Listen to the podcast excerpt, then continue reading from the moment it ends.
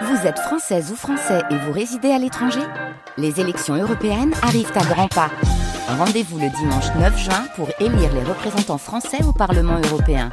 Ou le samedi 8 juin si vous résidez sur le continent américain ou dans les Caraïbes.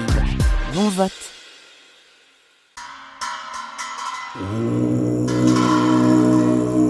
As long as space remains, and as long as sentient beings remain, until then may I too remain, and help dispel the misery of the world.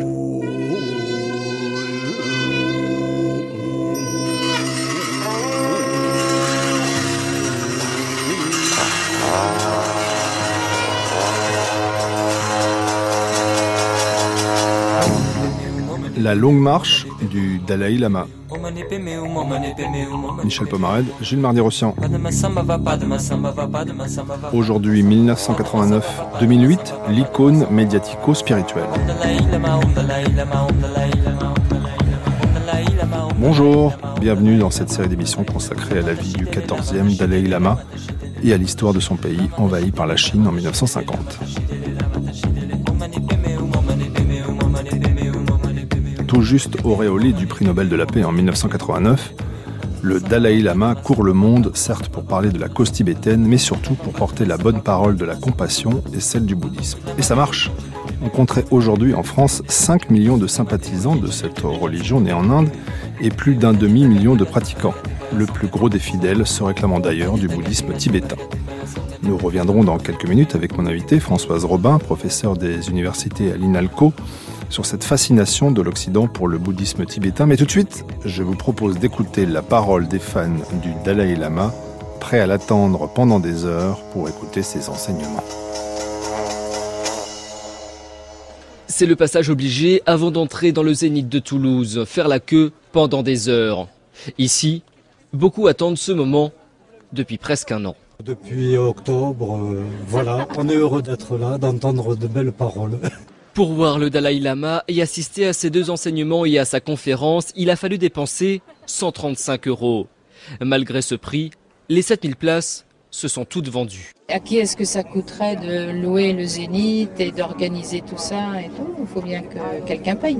S'imprégner de la sagesse du Dalai Lama, c'est un privilège. Ici, beaucoup ne sont pas bouddhistes, mais ont toutefois tenu à partager cet instant de communion. On adhère aux enseignements du Dalai Lama parce qu'il pro- il propage la compassion, tout ça, mais on, on est non bouddhiste parce qu'on n'aime pas avoir des étiquettes en fait. Il partage des valeurs euh, très intéressantes euh, et euh, les, les relations entre religions, euh, plus d'écoute. Donc moi, c'est des valeurs que je, que je partage. À l'intérieur, pas de cris, pas d'acclamation, juste de la méditation. Viennent ensuite les moments d'offrande rituelle, puis les enseignements que les 7000 spectateurs ont tant attendus.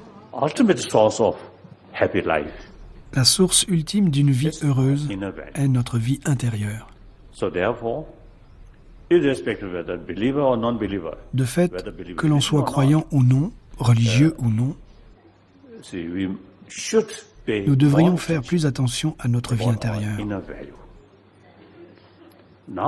Les scientifiques nous disent uh, sci- s'appuyant sur des découvertes les plus récentes, que pour être en bonne santé, pour avoir un corps sain, sort of clear that even il est essentiel d'avoir un esprit sain. Un esprit paisible contribue à un corps en bonne santé.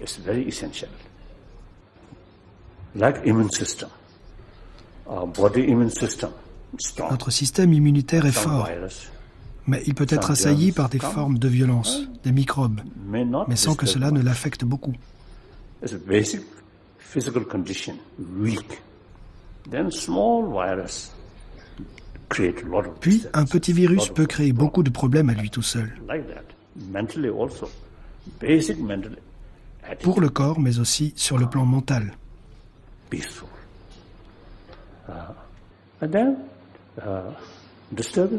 Mais si on développe un esprit calme et paisible, alors ces dérangements ne vous affecteront que très peu. Et donc un esprit en paix, c'est vraiment essentiel. Un esprit en paix En voici un. Mathieu Ricard est moine bouddhiste et aussi le traducteur du Dalai Lama quand il vient en France. Il se souvient de ses années d'apprentissage au contact de ses premiers maîtres. Je suis allé en Inde la première fois en 1967. Je m'y suis établi en 1972, mais j'étais de l'autre côté de l'Himalaya, à Darjeeling, qui est quand même à plus de 1500 km de là où réside le Dalai Lama. Et puis j'ai vécu sept ans auprès d'un premier maître qui s'appelait Kangyur Rinpoche, dans un ermitage, et j'ai pas bougé pendant sept ans de. Euh, donc euh, ensuite, quand mon premier maître est mort, je suis devenu disciple de Dilgo Khyentse Rinpoche, qui était vraiment un très grand luminaire du XXe siècle. Pratiquement tous les maîtres spirituels de l'Inde de l'époque ont étudié avec lui. Et j'ai passé 13 ans avec lui jour pour jour. Je le servais, je dormais par terre dans sa chambre la nuit, il avait très âgé. Et il se trouvait que c'était quelqu'un qui était l'un des maîtres du Dalai Lama. C'est-à-dire que avant de quitter le Tibet, euh, le Dalai Lama l'avait rencontré à Lhasa lorsque lui, qui venait de l'est du Tibet, était venu demander une audience au Dalai Lama. Il avait été très impressionné par ce maître spirituel. Et quand il est arrivé en Inde, il a demandé s'il avait réussi à échapper à l'invasion chinoise. On lui a dit oui. Donc il l'a invité. Et peu à peu, il lui a demandé de recevoir des enseignements. Donc il allait tous les ans, entre une semaine et quinze jours, à la résidence du Dalai Lama pour lui offrir des enseignements. Le Dalai Lama euh, décidait de recevoir des initiations, des transmissions de textes, des explications. Et alors, ce qui était euh, tout à fait extraordinaire, c'est quand même, bon, vous avez d'un côté le Dalai Lama, Khyentse Rinpoche, qui était aussi un peu le patriarche de l'école Nyingmapa, qui est l'école la plus ancienne euh, du bouddhisme tibétain. Nyingma, ça veut dire les anciens, et ça se réfère à la première période de traduction des textes, hein, donc au, au 8-9e siècle, et la deuxième période, bien plus tard, est venue au, XIe siècle seulement. Mais ce qui était euh, le plus inspirant, c'est à quel point il y avait une sorte de... Il rivalisait d'humilité. Vous aviez là donc le Dalai Lama lui-même, un, maître très vénéré, quand Khyentse Rinpoche qui était très âgé, euh, et donc euh, il arrivait en voiture à la résidence du Dalai Lama, le Dalai Lama sortait sur le porche, et il se prosternait à même le, béton dehors euh, lorsque Khyentse Rinpoche euh, arrivait. Et, comme traditionnellement, on se prosterne trois fois au Tibet, donc, et Khyentse Rinpoche voulait faire la même chose. Mais comme il était âgé et beaucoup plus moins mobile, c'était un géant, il avait presque deux mètres de haut, etc. Donc il avait du mal. Donc il avait le temps de se prosterner une fois, pendant que le Dalai Lama, qui est très laisse, se prosternait trois fois, et des fois leur tête se touchait sur le sol.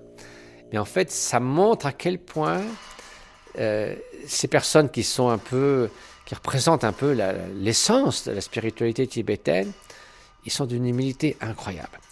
Et c'est vrai que par la suite, euh, une des choses euh, qui m'inspire toujours quand j'ai l'occasion, la chance, la grande fortune de passer quelques jours avec sa sainteté lorsque voilà, je lui sers d'interprète, on le voit dans l'intimité et dans les endroits publics, c'est l'extraordinaire simplicité et humilité qui n'est pas du tout feinte pour avoir l'air de. Mais euh, voilà, il est exactement le même avec un président et avec la dame qui nettoie le couloir dans l'hôtel où il habite. Cette, cette, si vous voulez, cette transparence, le fait qu'il soit en parfaite adéquation avec ce qu'il enseigne, qu'il soit le même avec les grands comme avec les humbles, ça c'est quelque chose qui, qui frappe, hein, il n'y a pas de doute, et qui inspire.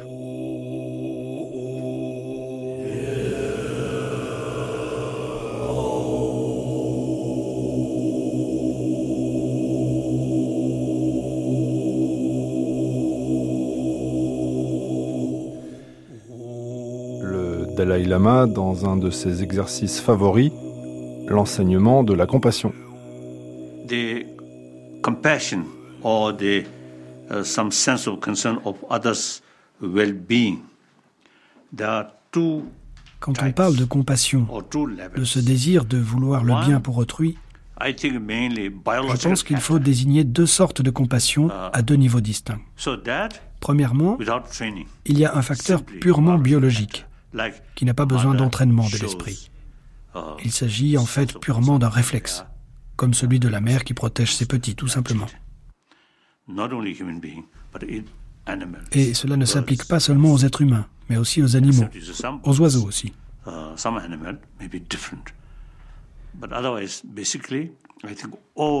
Même si cela varie pour certaines espèces, je pense de manière générale que l'ensemble des mammifères possèdent ce sentiment. Et cela concerne principalement la vie des jeunes. Leur survie dépend entièrement de la protection de leur mère, ou alors de celle de quelqu'un d'autre. Donc ce sentiment existe pour le bien-être de celui qui vous est proche. C'est le facteur biologique.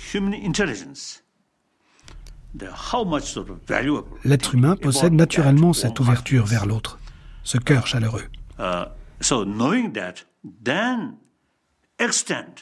Mais si on va maintenant au-delà,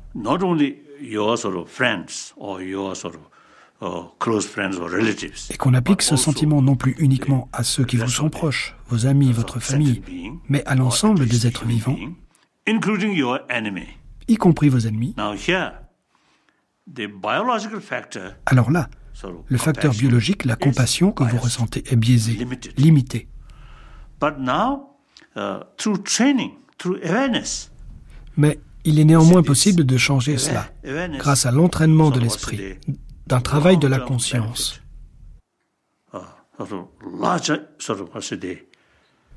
Vous verrez, cette conscience de l'autre a des bénéfices sur le long terme.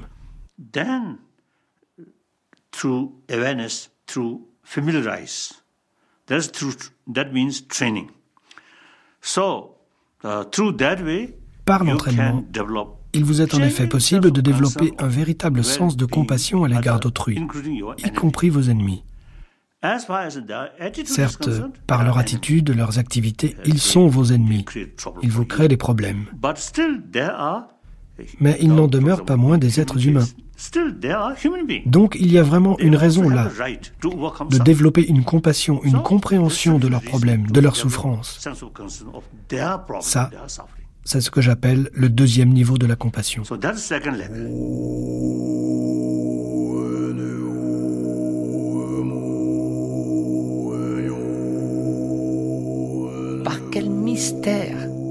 est-ce que des qualités dont on a le potentiel, comme de courir un marathon, comme d'apprendre à lire et à écrire, comme d'apprendre à résoudre des équations mathématiques, un potentiel de compassion, d'amour altruiste, d'attention vigilante, de pleine conscience bienveillante, comment ces qualités humaines fondamentales seraient les seules parmi tout un ensemble de qualités qui seraient soit gravées dans la pierre, n'a pas beaucoup de sens, soit à leur point optimal dès le départ, ce qui a encore moins de sens.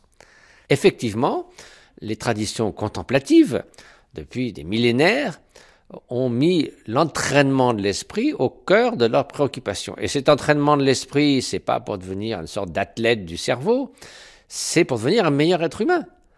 Et donc, ça veut dire que on, pense que des qualités fondamentales comme la liberté intérieure, euh, la force d'âme et l'amour altruiste, la compassion. Donc l'amour altruiste et la compassion, en fait, c'est la même chose. L'amour altruiste, c'est une bienveillance inconditionnelle à tous les êtres, a priori. Et quand on est, on est confronté à la souffrance, la compassion, c'est le souhait, puissent ces êtres être libérés de la souffrance et de ses causes.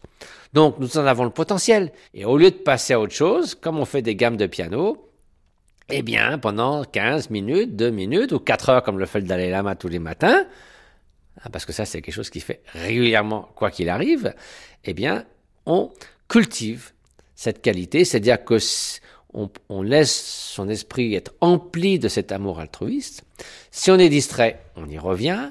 S'il décline en, comme ça, en qualité, on sombre un peu dans une sorte un peu vague, on le ravive. Donc il faut réussir à maintenir un état d'amour altruiste et de compassion qui est clair, qui est intense dans le sens qu'il est au, meilleur de ses capacités et qui est stable. Et c'est ça l'entraînement de l'esprit. Alors, méditation, ça veut précisément dire ça, puisque les mots sanscrits bhavana, ça veut dire cultiver, et en tibétain, il y a un mot qui s'appelle gom, qui veut dire se familiariser avec. Donc, se familiariser avec quelque chose qu'on connaît un petit peu, mais qui est dormant ou latent et qui, ne s'est pas qui épanoui à son point optimal. Donc c'est ça la méditation et ça consiste à pratiquer et pratiquer, pratiquer, pratiquer. Ça ne viendra pas simplement parce qu'on le souhaite.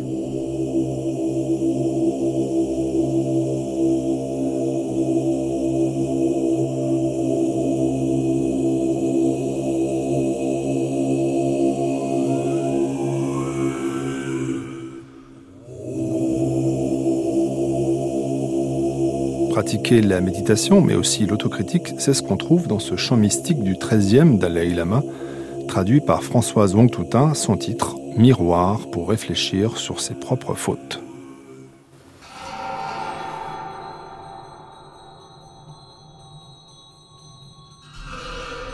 Notre motivation intérieure est seulement nourrie de la jalousie, de l'orgueil et de la rivalité. L'énergie compatissante des êtres éveillés est présente partout, à tout moment. Mais les Bouddhas ne peuvent pas éliminer nos négativités en nous lavant avec de l'eau, et ils ne peuvent pas non plus extirper nos souffrances comme on extrait une épine. Ce n'est que par leur enseignement qu'ils peuvent nous aider. Mais nous ignorons leur enseignement. C'est pourquoi, errants, faibles et sans protection, sous l'emprise des forces obscures du karma et de l'illusion, nous sommes sur le point de chanceler de la falaise pour tomber dans les trois voies d'existence infortunée. Puissent les grands maîtres regarder vers nous et nous tenir dans leur compassion. Puissions-nous être sans cesse conscients de la faute qu'il y a à s'adonner au plaisir de ce monde et ne pas nous laisser distraire par les activités de nature éphémère puissions-nous purifier notre esprit grâce aux trois entraînements supérieurs et parachever les différentes phases des terres et des chemins qui mènent à l'éveil. Dans cette vie-ci et dans toutes les existences futures, puissions-nous demeurer sur le chemin pur et sublime, puissions-nous rendre manifeste l'état de libération suprême et devenir des guides spirituels pour une infinité d'êtres. Le babillage dénué de sens de ce poème, écrit par un mendiant fou irréligieux, deviendra peut-être un objet de plaisanterie pour les érudits. En réalité, je dois l'avouer, je n'ai fait ici que faire la liste de mes propres fautes et les attribuer à autrui. S'entraîner la compassion, voire à la dérision, comme on vient de l'entendre dans ce poème du Grand XIIIe, est-ce que c'est ça les enseignements qu'ont apporté les premiers lamas tibétains quand ils se sont installés en France dans les années 60 et qu'ils sont venus prêcher notamment à l'INALCO, l'Institut national des langues et civilisations orientales, vous êtes aujourd'hui professeur des universités, Françoise Robin. Les lamas, en tout cas le lama tibétain qui a été invité en France au début des années 60, Thakpo Rinpoche, est certainement venu dans un premier temps aider les tibétologues. Il a été invité par des tibétologues pour mieux étudier la civilisation tibétaine et le bouddhisme, qui était connu seulement par les livres. Hein. L'accès au Tibet était très difficile avant 59 pour les occidentaux, donc c'était malheureusement l'exil tibétain a été une aubaine pour les tibétologues occidentaux, que ce soit en France d'ailleurs et aux États-Unis, c'est la même chose. Hein. Plusieurs euh, lamas ont été invités, grâce à des fondations, euh, à venir s'installer dans divers pays occidentaux, les États-Unis, l'Angleterre, euh, la France.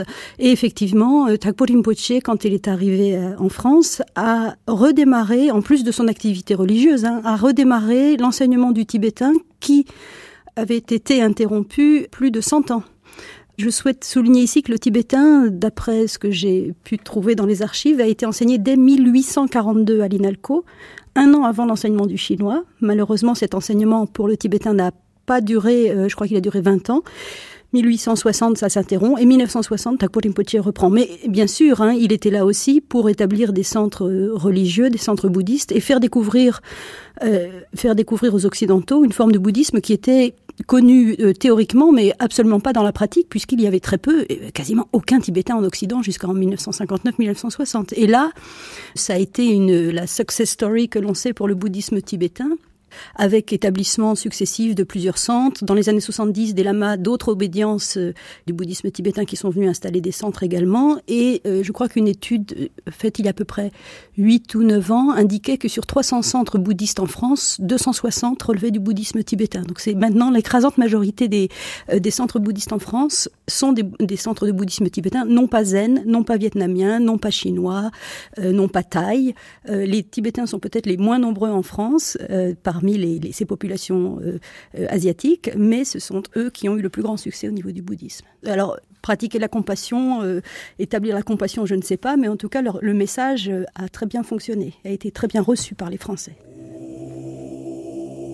Françoise Robin, on le sait, le Dalai Lama, depuis plus de 30 ans, s'intéresse aux sciences et aussi lui qui est considéré comme la réincarnation du Bouddha de la compassion, au fonctionnement de notre boîte crânienne de simples mortels. There, you see, mind, uh, according le uh, Buddhist psychology, le cerveau, Buddhist science of mind, euh, selon les sciences course, de l'esprit, with ancient Indian et sont en uh, ligne avec des traditions très anciennes sur les émotions et sur l'esprit et le cerveau. Levels of Il existe des niveaux mind différents de conscience, le niveau de base, le niveau plus subtil et très subtil. Par exemple, actuellement, perception sensorielle fonctionne. Et dans les rêves, le sensoriel n'est plus actif. Et on entre dans un niveau de conscient différent. Et puis en sommeil profond, sans rêve, encore un niveau plus profond. Then at the at the time of death, Puis au moment de la mort, very subtle level of consciousness. un niveau encore autre de la conscience. Donc, based le niveau related with brain or neuron. de conscience avec les neurones se more aux neurones du cerveau et une bonne partie des recherches et les uh, explications sur les activités cérébrales et les activités des neurones est extrêmement utile learn. pour mieux comprendre et mieux apprendre.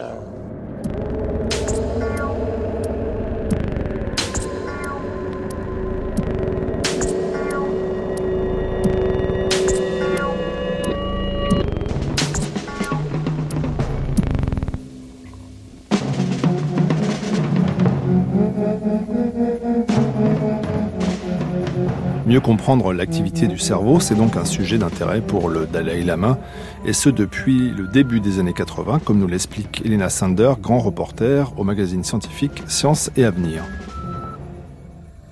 Euh, le, le Dalai Lama est fasciné par les sciences d'une manière générale, et notamment l'astrophysique et la biologie.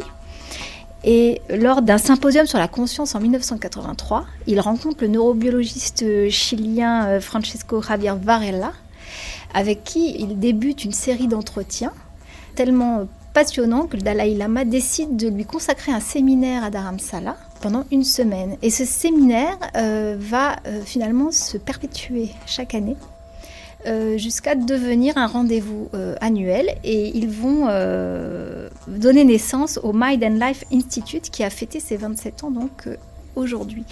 L'objet de cet institut est de réfléchir tous ensemble, donc euh, bouddhistes et scientifiques, au cerveau et aux émotions positives. Donc ça, c'est la première rencontre, je dirais, du Dalai Lama avec les neurosciences, qui a été évidemment fondatrice. Mais une deuxième rencontre a été aussi euh, absolument cruciale. C'était en 92. À ce moment-là, le Dalai Lama entend euh, parler d'un jeune chercheur en psychologie et en psychiatrie qui est féru de méditation. Il s'appelle Richard Davidson et en effet, euh, lorsqu'il est étudiant à Harvard dans les années 60, euh, il pratique la méditation. Il va même faire une retraite en Inde. Et donc en 92, le, Dalai Lama le convoque à Dharamsala. Donc il travaille main dans la main euh, pour aller explorer le cerveau des moines méditants.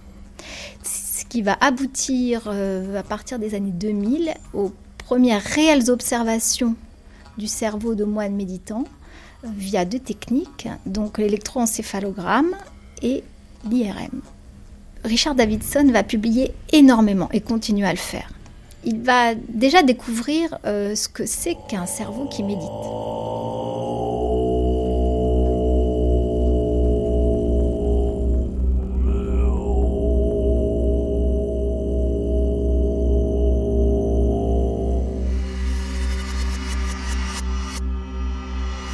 Il va s'apercevoir de quoi Que ce cerveau est particulièrement actif dans une zone euh, que l'on appelle le cortex préfrontal gauche et qui est vraiment une zone qui est reliée aux émotions positives. C'est comme s'il avait trouvé finalement la zone cérébrale du bonheur. D'ailleurs, pour la petite histoire, Mathieu Ricard, qui va prêter son cerveau pour maintes et maintes et maintes expériences par la suite, va être qualifié d'homme le plus heureux du monde parce qu'il a le lobe préfrontal gauche le plus actif qu'on ait jamais vu. Est-ce que le Dalai Lama lui-même s'est prêté aux expérimentations? Alors, lui s'est prêté au début, euh, surtout à l'enregistrement de son cerveau par EEG, c'est-à-dire par casque à électrode, qui permet de voir d'autres choses. Alors, par exemple, qu'est-ce qu'on peut voir avec un casque à électrode On peut voir qu'un cerveau méditant va émettre énormément, 30 fois plus qu'un cerveau euh, normal, si j'ose dire, un cerveau pas entraîné en tout cas, 30 fois plus d'ondes gamma qui sont les ondes de la méditation. Et ça, euh, Richard Davidson va vite en tirer un enseignement qui est, je dirais, l'axe de sa recherche. C'est de dire que non, le cerveau n'est pas figé. Et avec de la pratique, on peut le transformer. Une autre chose, un, autre résultat qui était assez magnifique, euh, là on retourne à l'imagerie cérébrale c'est que non seulement le, cerveau du, méditant va être extrêmement actif au niveau du lobe préfrontal gauche, mais aussi lorsqu'il atteint le nirvana. C'est le point ultime de la méditation où on touche à l'éternité. On s'aperçoit euh, de quoi? Que les zones pariétales qui sont liées à notre euh, perception du temps et de l'espace sont désactivées. Donc oui, le nirvana existe bien, et en tout cas, il se voit dans le cerveau. Donc, là, on parle de, la méditation. Mais il y a aussi un autre pan de la recherche sur les émotions positives, et notamment sur la compassion. Et là, euh, Richard Davidson, avec le Dalai Lama, ont beaucoup euh, travaillé autour de ces questions. Est-ce que finalement, en entraînant ma capacité à la compassion, je vais changer quelque chose euh, à mon comportement, etc. Et là, ce sont des résultats qui datent de l'été 2013, où Richard Davidson montre cette fois sur une population euh, qui ne médite pas, ce ne sont pas des, moines cette fois, il montre qu'en effet la pratique de, la compassion par la méditation de compassion, qui est une méditation particulière, transforme le cerveau, mais aussi par des questionnaires etc., on se rend compte que ça augmente la capacité d'altruisme des gens. Donc ça va tout à fait dans la ligne de Richard Davidson et du Dalai Lama, qui pense que en s'entraînant, on peut tout à fait euh, devenir euh, plus altruiste. Le grand enseignement de tout ça, c'est que le cerveau est plastique. Et peu importe son histoire, euh, peu importe ses gènes, en travaillant, en s'entraînant, on peut avoir un cerveau aussi doué pour la compassion, aussi doué pour l'altruisme et pour la méditation profonde que le Dalai Lama. Alors après, je vous mets au défi d'y arriver.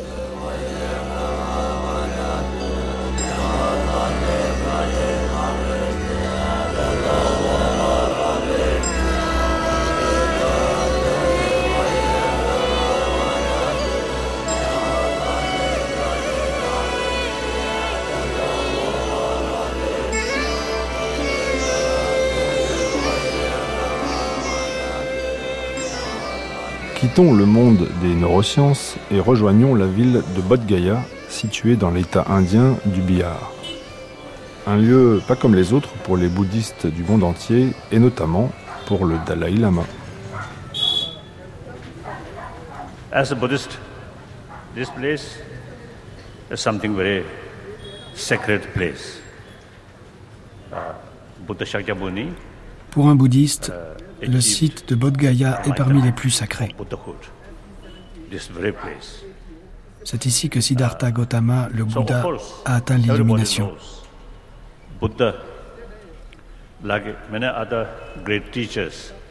Bien entendu, tout le monde sait que Bouddha, comme beaucoup d'autres grands enseignants, était symbole de paix, symbole d'amour. Now, such sacred place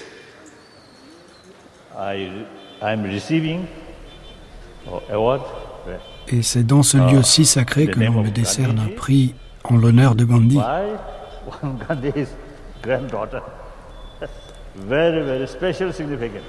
Cela revêt une signification très spéciale pour moi. Je voue une immense admiration à Gandhi. Uh, almost 3000 years tradition L'Inde possède une tradition qui a près de 3000 ans, celle de l'ahimsa, la non-violence. L'ahimsa, c'est lorsque nous nous trouvons confrontés à des problèmes et que nous tentons de résoudre ce problème grâce au dialogue, dans un esprit de conciliation.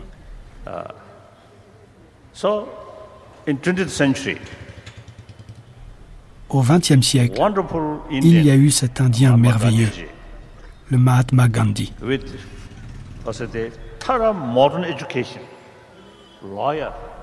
Il a suivi une éducation totalement moderne. Et puis, il a porté l'Aïmsa pas seulement en Inde, mais d'abord en Afrique du Sud. Ensuite, il a porté la lutte indienne pour l'indépendance de manière strictement non violente.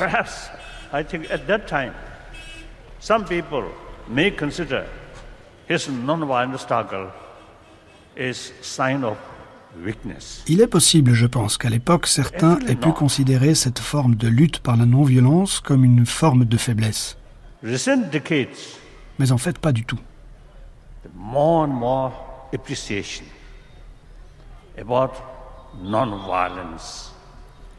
La non-violence est de plus en plus appréciée partout. Gandhi already no longer with us, but his spirit Gandhi, malheureusement, n'est pas parmi nous. Mais son esprit est encore des plus vivants sur cette planète. Et moi, je ne suis que quelqu'un qui suit, en toute modestie, la voie tracée par le Mahatma Gandhi.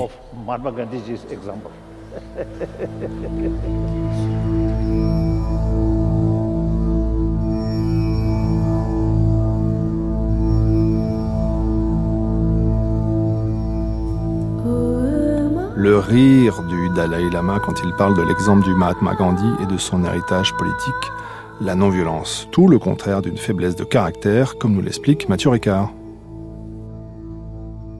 Donc la non-violence, du point de vue du Dalai Lama, c'est une force. Hein.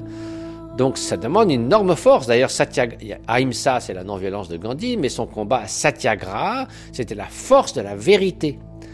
Donc Gandhi s'est trouvé dans une dans une situation où, si vous voulez, il était encore dans son pays, avec quand même, je sais pas, à l'époque, il y avait d'Indiens, mais enfin, il y en avait, euh, euh, maintenant il y en a un, milliard point deux, mais il devait y en avoir quand même 400 millions à l'époque, j'imagine. Bon, et, ils étaient tous derrière lui. C'est quand même différent des lamas qui a dû fuir à l'âge de 20 ans, parce que sinon il aurait probablement fini dans un cachot comme le Panchen Lama. Et avec, euh, ils avaient une armée inexistante de 200 personnes, un pays où il y avait évidemment des, communications géographiques telles, il faut 15 jours, euh, un mois à pied entre l'Est et l'Ouest. Donc je veux dire, euh, une population extrêmement diluée, une densité de population très très faible. Le Tibet, il faut pas oublier, est grand comme sept fois la France. Mais malheureusement, ils ont été colonisés par un régime totalitaire qui n'a strictement rien à faire de la, résistance non violente. Parce que même avant qu'ils fassent quoi que ce soit de violent, ils, ont mis la plupart des Tibétains euh, hommes euh, d'âge mûr pendant 20 ans dans des camps de, de, travaux forcés. Donc je veux dire, la situation était quand même très différente. Mais euh, donc cette voie, c'est celle de quoi qu'il arrive, on ne ressort, on ne, on, revient pas à la, violence. Hein. Je veux dire, il y, a, deux solutions. Soit on essaie de dialoguer, soit on détourne des avions, on les fait sauter. Moi, j'ai entendu ça très souvent. Dalai Lama, en fait, c'est un mot parce que, en croit, il aurait dit faire des, euh, des attentats. Mais une fois que vous avez commencé comme ça, c'est une, spirale ascendante. Hein. Surtout avec les Chinois, ils seront trop contents que les Tibétains euh, ressortent à la violence parce que là, ils pourront envoyer des troupes et en finir une fois pour toutes. Donc, si vous voulez, dans le long terme, c'est vrai que comme la Chine et le Tibet sont toujours destinés à vivre côte à côte, autant qu'il n'y ait pas de ressentiment profond parce qu'il n'y avait pas eu des violences terribles.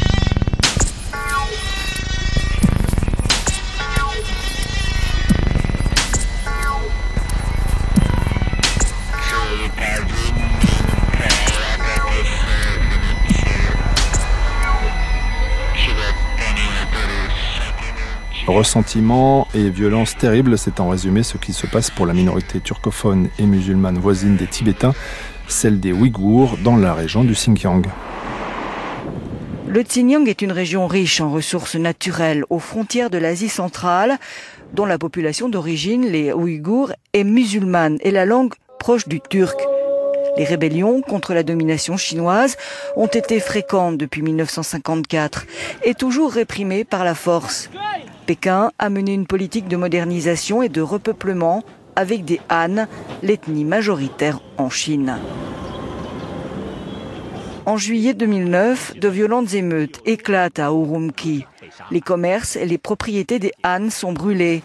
C'est l'épisode le plus grave de ce type en Chine depuis des décennies. 200 personnes sont tuées.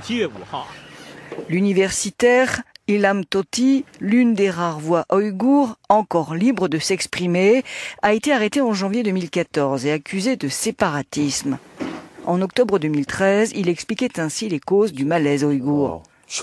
Ces problèmes ne datent pas d'aujourd'hui. Ils se sont accumulés au fil du temps, disait-il.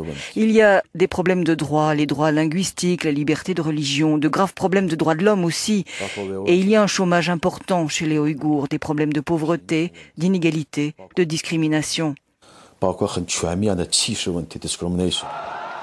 Mais pour l'instant, Pékin n'envisage que la répression pour y faire face. Des troupes d'élite sont prêtes pour partir pour le Xinjiang et des peines allant jusqu'à 15 ans de prison viennent d'être prononcées contre 39 personnes accusées d'avoir diffusé des vidéos terroristes. Aujourd'hui, Lama a près de 80 ans. Euh, il dit très clairement ce qu'il veut faire jusqu'à son dernier souffle. Hein. Donc il dit, en tant qu'être humain, il veut promouvoir les valeurs humaines fondamentales, ce qu'il appelle l'éthique séculière. Et séculier dans son esprit, c'est comme en Inde, c'est un État séculier qui n'est pas contre la religion. C'est pas un État euh, farouchement anti-religieux, mais qui ne prend pas parti pour telle ou telle religion. Et ça repose sur encore une constatation encore plus profonde, c'est que on dit voilà euh, le, christianisme prêche l'amour du prochain, le bouddhisme prêche l'altruisme et la compassion, etc., etc. De son point de vue, c'est parce qu'en fait ces qualités sont encore plus fondamentales que les religions elles-mêmes. C'est-à-dire, en fait, c'est le socle euh, d'où, qui après, euh, sur lequel les religions ont bâti leur euh, doctrine et leur, leur éthique et leur morale, mais que qui ne pourrait dire que l'amour ou le respect du prochain n'est pas une valeur universelle Et donc c'est sur ces valeurs fondamentales qu'on peut bâtir une vision laïque de la morale et aussi une vision religieuse avec des méthodes qui permettent de la cultiver. Donc ça, je crois, c'est très profond de penser que c'est pas le christianisme prêche l'amour, le bouddhisme prêche l'amour, c'est que l'amour est une valeur fondamentale que bien sûr est, présente dans ces grandes traditions religieuses. Donc ça c'est une chose. Deuxième chose, il dit puisqu'il est moines bouddhistes, sa deuxième mission c'est de prêcher l'harmonie, faut de favoriser l'harmonie entre les religions, afin que les religions ne servent pas de drapeau de ralliement pour, pour diviser, mais au contraire pour unir sur ces valeurs communes à son âge, des gens qui pourraient se dire, le Dalai Lama, il a médité tous les jours pendant, pendant presque plus de 70 ans, il pourrait se reposer un peu. Eh ben non, voilà quelqu'un qui se lève tous les jours à 2h30, 3h du matin pour méditer 4 heures, principalement sur la compassion, et il dit, il n'y a pas un jour où en pensant aux immenses souffrances des êtres, il, ne verse pas des larmes. Alors c'est pas des larmes de désespoir parce que c'est la compassion et c'est pas du tout quelqu'un de pessimiste, vous le savez bien, mais c'est cette présence de la souffrance des êtres et qu'il imbibe de compassion pour que chaque atome de souffrance soit imprégné d'un atome d'amour altruiste dont il lui associer quelque chose de constructif. Donc ça, c'est tellement, euh, pour moi, une source d'inspiration et un exemple remarquable que voilà. Donc euh, quand il dit, euh, un journaliste lui demande, vous étiez, je sais pas, au Chili, à 20 000 personnes sont venues voir dans un stade, pourquoi? Il dit, je sais pas. Ça, c'est sa réponse favorite. Et puis si vous attendez un tout petit peu, il dit peut-être. Parce que depuis 70 ans, tous les jours, toute ma vie, j'ai pratiqué la compassion.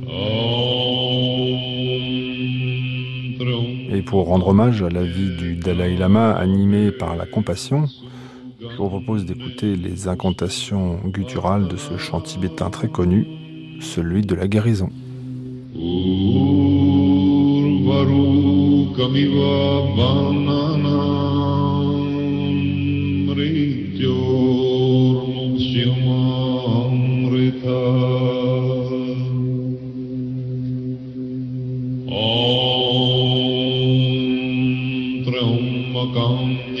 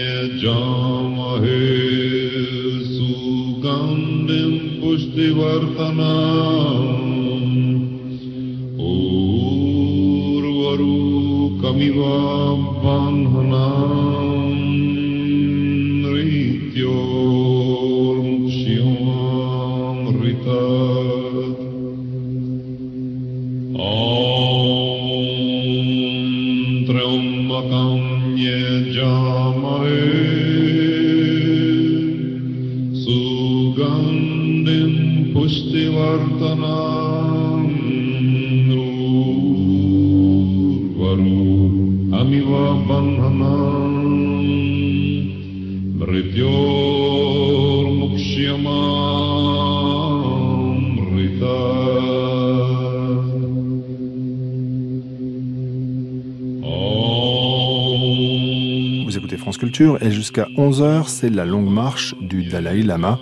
Ce dernier a un credo, la compassion. Pratiquée, répétée, urbi et orbi, c'est presque devenu un tube à la mode. En tout cas, dans les années 90, la fascination tibétaine bat son plein, comme l'explique dans son essai éponyme le chercheur américain Donald Lopez.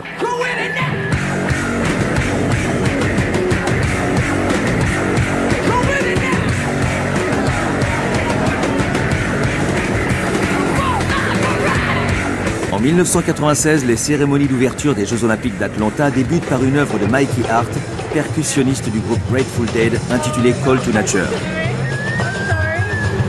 Le morceau commence par le chant d'un moine tibétain du monastère de Kyoto.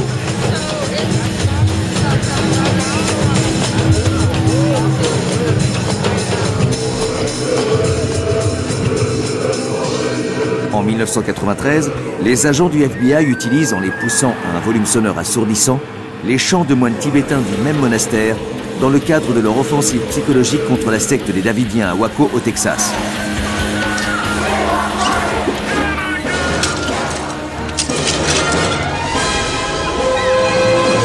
Surtout t'affole pas, gentil raton laveur car ta vie est entre les mains d'Ace Ventura En 1995, le personnage principal du film Ace Ventura en Afrique vit en pénitence dans un monastère tibétain parce qu'il n'a pas réussi à sauver un raton laveur. Vêtu de la robe rouge et de la coiffe jaune des moines Gelugpa, il aspire à atteindre l'état d'harmonie supergalactique omniprésente.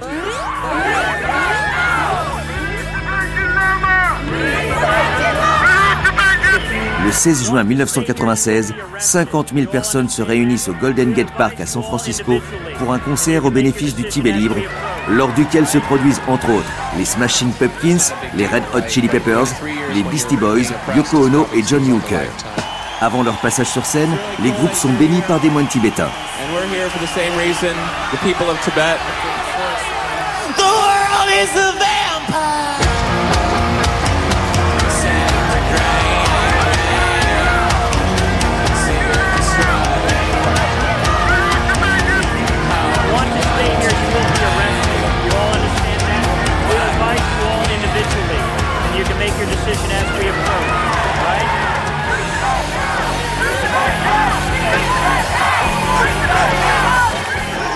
Noël, le Dalai Lama est le rédacteur en chef invité de l'édition française de Vogue. Le bouddhisme tibétain est de fait à la mode depuis un certain temps déjà. Dans le film Le Retour du Jedi, en 1983, les créatures aux allures d'ours en peluche appelées Ewoks parlent un tibétain enregistré à vitesse accélérée.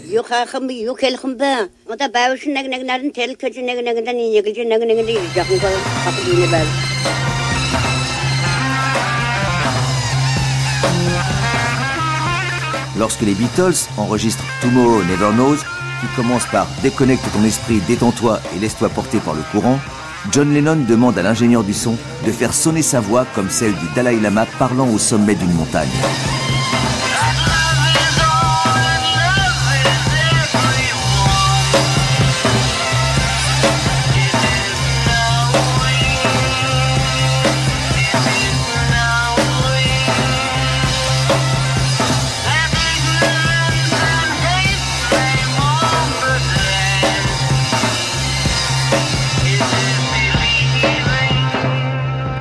John Lennon a continué l'ascension de la montagne, le Dalai Lama est toujours parmi nous et vous venez de l'entendre, le monde entier s'est pris de passion dans les années 90 pour le bouddhisme tibétain, comme l'écrit Donald Lopez dans son essai Du bouddhisme, de l'Occident et de quelques mythes. Et donc il dit, comme vous le dites aussi euh, vous, euh, Françoise Robin, le bouddhisme tibétain est à la mode. La grande marche du Dalai Lama que nous avons commencé euh, lundi l'a donc amené au prix Nobel en 1989, on l'a raconté hier avec Matthew Kapstein, à la une des magazines. Mais pourquoi est-ce que le Tibet fascine tant? C'est vrai que le Tibet et principalement le bouddhisme tibétain sont devenus, je dirais, des, produits de consommation mondiale qui trouvent une, une résonance très favorable auprès des Occidentaux. Bon, évidemment, il y a le facteur de la nouveauté, une mystique qui a une, très très longue histoire, hein, 1400 ans quand même de pratique et de texte, euh, ça n'est pas rien. Également, je pense, un aspect intellectuel qui peut rassurer les, les occidentaux, c'est-à-dire que dans les dans les pratiques bouddhiques, qui ne sont pas que euh, que de prière, mais également de et, de yoga, mais également de, de réflexion euh, sur la nature de l'esprit, l'impermanence, etc. On, on, arrive à des à des degrés de sophistication qui peuvent répondre à un certain besoin de la part d'une population qui est plutôt éduquée et qui ne trouve pas euh, dans les fondements traditionnels du, catholicisme, par exemple, euh, de quoi étancher son besoin de spiritualité. C'est euh, vécu comme une, le bouddhisme est vu comme une religion matinée d'une philosophie qui est assez, disons, fascinante et qui n'est pas dogmatique. C'est peut-être une réaction vis-à-vis d'un catholicisme ou peut-être d'un protestantisme qui est vu comme plus rigide et en perte de vitesse de toute manière.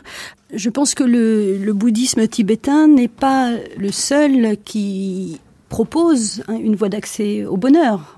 Euh, il me semble que beaucoup de courants, euh, je pense par exemple même de personnes un peu charismatiques, comme quelqu'un qui s'appelle Deepak Chopra, qui est un Indien, qui pioche un petit peu dans tous les courants, euh, à la fois scientifiques et spirituels, donc un petit peu de bouddhisme par là, un petit peu de, de physique quantique par là, a également beaucoup de succès. Donc oui, il y a une, une recherche effectivement d'un au-delà du, du, matériel, d'un bonheur au-delà de la simple satisfaction et d'essence et matériel. Les bouddhistes tibétains ne sont pas les seuls à le, à le proposer. Ils le proposent selon une formule qui a l'air de marcher. Et puis surtout, je pense qu'il ne faut pas oublier que euh, il me semble que la, la, durée, la profondeur historique aussi de cette tradition peut, euh, disons, rassure les gens. C'est quelque chose qui n'est pas créé depuis 20 ans. Ça n'est pas un nouveau courant. Donc oui, il y a des, il y a une mouvance New Age. Mais on ne peut pas dire que le bouddhisme tibétain soit New Age. Maintenant, il peut être rassurant pour des gens que ce genre de choses intéresse. Mais il a quand même des euh, dizaines, centaines, milliers, euh, dizaines de milliers de volumes écrits dans les bibliothèques qui creusent, qui creusent, qui creusent cette question de qu'est-ce que l'existence, qu'est-ce que le monde, qu'est-ce que l'individu, qu'est-ce que le moi euh, Ce sont des très grandes questions que les gens se posent. Ça, c'est le côté tibétain, euh, Françoise Robin, mais le côté occidental, vous citez euh, Deepak Chopra. Alors pour les initiés, c'est quelqu'un, un nom qui dit quelque chose, mais pour le grand public, je ne pense pas qu'il soit docteur honoris causa de toutes les universités dans le monde comme l'est le Dalai Lama. Je ne pense pas qu'il ait reçu la médaille du Congrès comme l'a reçu le Dalai Lama. Je ne pense pas qu'il ait reçu le prix Nobel comme le Dalai Lama. Donc est-ce que le Dalai Lama ne remplit pas un vide dans l'Occident, dans le panorama euh, médiatico-spirituel d'une grande figure joviale, sympathique, qui euh, incarne un concept qui a l'air old-fashioned, la non-violence. Oui, et puis c'est quelqu'un qui a une, disons dans son message euh, spirituel, en tout cas politique non, mais spirituel, il a une très grande constance. Donc c'est quelqu'un qui n'a jamais dévié de son message de paix, euh, de non-violence, un petit peu comme Nelson Mandela, euh, Martin Luther King. Donc c'est quelqu'un quand même, à mon avis, de cette trempe qui, depuis qu'il est sorti du Tibet en 59, certes, c'est à partir, comme vous l'avez rappelé, c'est à partir de sa sortie du Tibet qu'il a découvert Gandhi, la non-violence, et qu'il a incorporé ça dans son discours. Il s'avère que ça plaît aux Tibétains et ça plaît aux Occidentaux aussi. Et puis Gandhi, euh, ça permet de faire un pont. Gandhi était très connu en Occident. Donc grâce à cela, on, on a un terrain commun, disons. Et puis ensuite, il a découvert euh, Mandela et Martin Luther King. Donc maintenant, il fait partie du grand panthéon, effectivement, des grandes figures de la spiritualité mondiale. Euh, mais je, trouve, enfin moi qui observe ça depuis quand même 15-20 ans, euh, il y a quand même une, une, un relâchement de, de l'intérêt hein, actuellement. Depuis, disons, je pense que le, le grand moment, ça a été les années 90. Et puis vous avez eu les, euh, le 11 septembre. Et à partir du moment où il y a eu le 11 septembre, je pense que l'attention du monde et l'inquiétude du monde s'est vraiment détournée vers un potentiel affrontement euh, monde musulman, euh, monde occidental, euh, qui est certainement en, grande partie fantasmé. Mais là, effectivement, il a été difficile de rallier la cause du, du Tibet, disons qu'il est vraiment passé en arrière-plan. Mais alors, si on fait un petit flashback cinématographique avec vous, Françoise Robin, on parlait mythes, on parlait clichés. Repartons en 1937 avec ce film de Frank Capra, Les Horizons Perdus, adapté d'un livre de James Hilton qui portait le même titre de 1933. L'avion parti de Bascoul avec Conway et quatre autres passagers est toujours manquant. On ne l'a pas signalé entre ici et.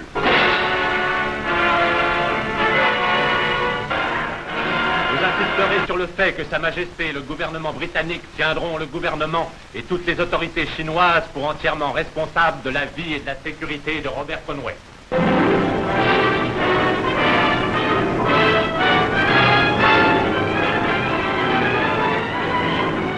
Bob, Bob, avec toi, il s'est passé quelque chose. C'est pas Ferrand qui est au commande.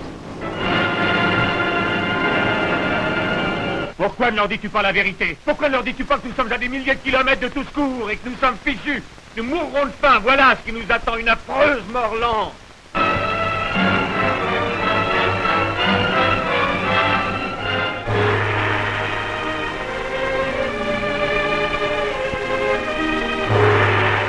Le grand lama vous fait demander, monsieur Conway.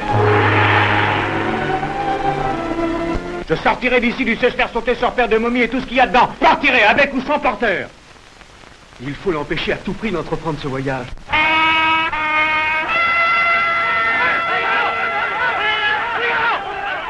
Le Tibet, avec les horizons perdus de Capra, 1937, donc euh, adaptation du livre éponyme de 1933 de James Hilton, et donc l'émergence de ce concept, de cette ville imaginaire, Shangri-La, vous connaissez là ça, Françoise Robin, mais tout d'un coup, les Occidentaux découvrent Shangri-La.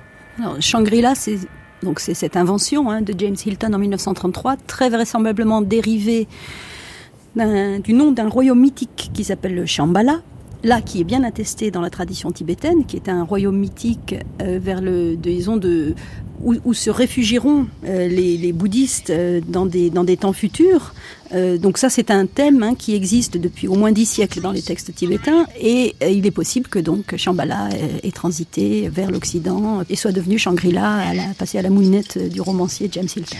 1937 Capra, 1997 Kundun de Scorsese, juste avant Little Buddha de Bertolucci. Jean-Jacques Hano ira aussi de son film dans les mêmes années, 7 ans au Tibet, donc cette amitié entre le Dalai Lama et l'alpiniste autrichien Heinrich Scharrer. Le cinéma occidental s'empare euh, du Tibet, s'empare du Dalai Lama, de sa vie, la romance. Mais en 1956, quelque part de l'autre côté de la Manche, émerge quelqu'un qui s'appelle Lobsang Rampa.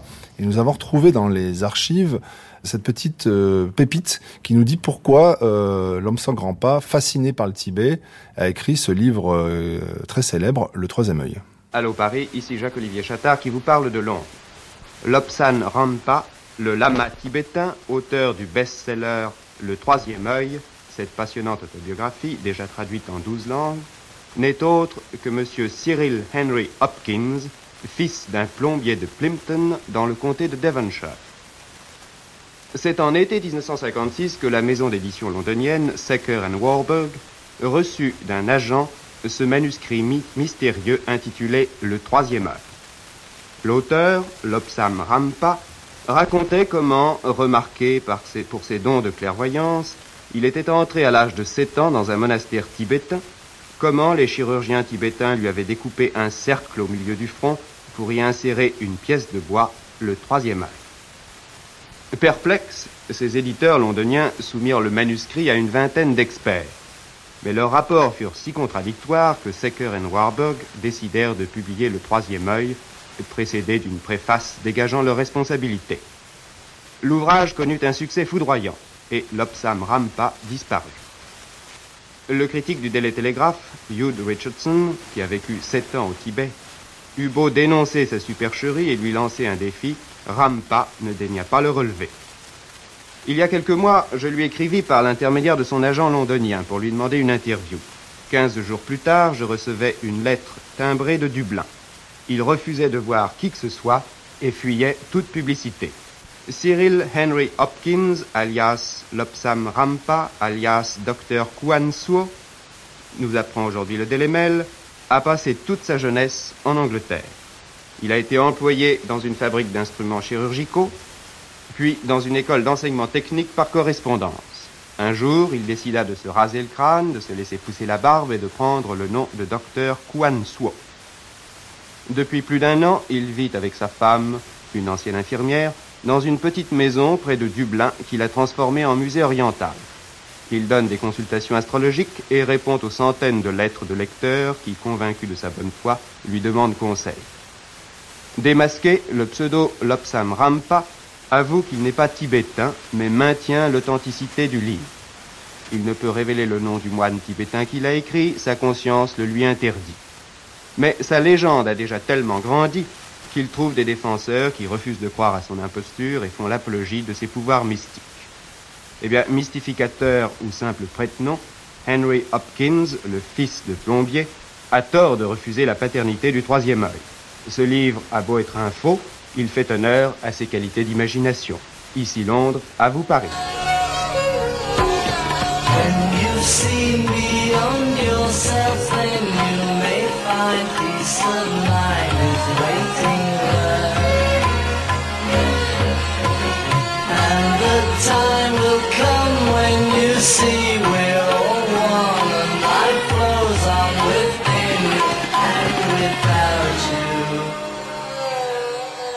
Françoise Robin, la légende du troisième œil, l'Obsang Rampa, alias Henry Hopkins. Pourquoi le succès de ce livre qui date de 1956 Peut-être que l'Occident était déjà prêt à s'intéresser au Tibet avant les années 80-90. Hein. C'est en fait, le Tibet était quasiment fermé aux Occidentaux entre, je crois, 1854, date à laquelle le père Huc... Nous avons diffusé des extraits de son voyage dans la première émission avec Françoise Wang-Toutin, quand il découvre Lhasa et qu'il décrit Lhasa. Voilà, et qu'il doit, il doit quitter Lhasa, disons les années 1850.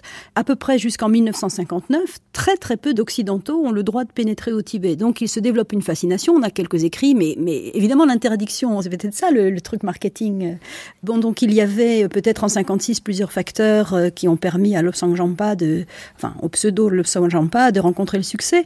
On a oublié de dire qu'en 1924, il y avait eu euh, des projections de films euh, à Londres sur une ascension de l'Everest avec des danses monastiques tibétaines qui avaient rencontré énormément de succès parce que ce sont des danses mystiques, entre guillemets, et exécutées par des moines. Et là, le public anglais avait découvert ça et ça, a vraiment eu un énorme succès. Donc 1924, dans les années 20, puis dans les années 30, vous avez, on en a parlé, Shangri-La avec euh, Hilton, enfin le livre, puis euh, le best, je sais pas si on a dit un best-seller pour les films, mais enfin en tout cas le succès cinématographique euh, Horizon perdu.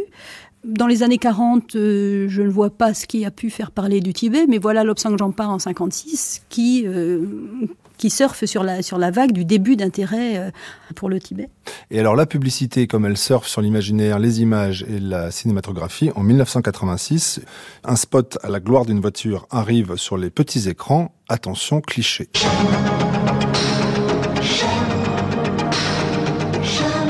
Ici naissent les dieux. Ici naissent les enfants rois.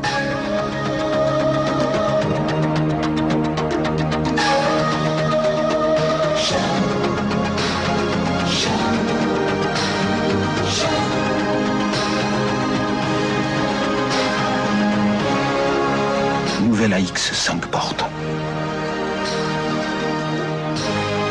Révolutionnaire. Révolutionnaire, on mélange le concept euh, chinois, tibétain pour vendre une voiture. Cette même euh, firme euh, publicitaire utilisera la grande muraille de Chine un an après pour vendre la même voiture. Là, on est au summum des clichés sur ce monde perdu, ces horizons perdus, Françoise Robin. Oui, enfin la publicité fait feu de tout bois et puis euh, et puis l'année suivante ce sera encore autre chose. Comme vous dites, c'est la Chine l'année suivante. Donc pourquoi est-ce qu'elle s'appuie là-dessus? Effectivement, ils devaient penser que ça allait euh, euh, provoquer l'intérêt des Occidentaux. Et ils avaient certainement tout à fait raison. En 86, c'était vraiment le début de l'intérêt massif. J'entends que la publicité parle d'enfants rois. Donc je suppose que c'est le Dalai Lama qui est dans la voiture. Il y a un petit enfant, effectivement, véhiculé en toute sécurité. Donc il est enfant certes, mais roi absolument pas. Enfin bon, passons sur cette, euh, euh, sur cette inexactitude, sans parler effectivement, comme vous dites, de l'alliance du politique et du religieux avec euh, l'enfant roi religieux, et puis le révolutionnaire à la fin, qui est un clin d'œil, je trouve, assez cynique sur ce qui s'est passé au Tibet depuis 1959. Mais oui, c'est encore un élément, une pièce à mettre au dossier de la fascination que les, les Occidentaux éprouvent pour le Tibet. 86, une voiture, donc véhicule tous ces clichés dont on vient de parler. 2006, euh, cette fois-ci, c'est plus la voiture, c'est le train qui rentre en gare de Lhasa.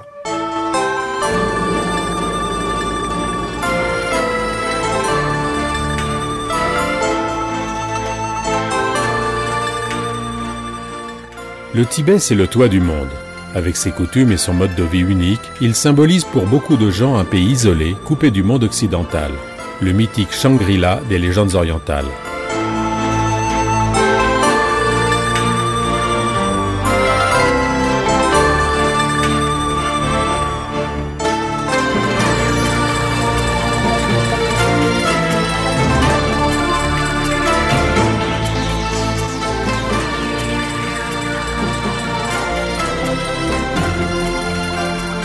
La raréfaction de l'oxygène et la rudesse des conditions de vie ont longtemps rebuté la plupart des voyageurs. Seuls les plus déterminés osaient s'aventurer là-bas. Pendant des siècles, ces paysages primitifs et leurs habitants ont été entourés de mystères.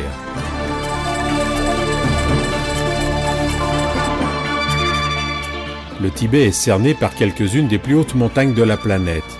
Il est donc longtemps demeuré inaccessible, mais aujourd'hui c'est une destination des plus passionnantes.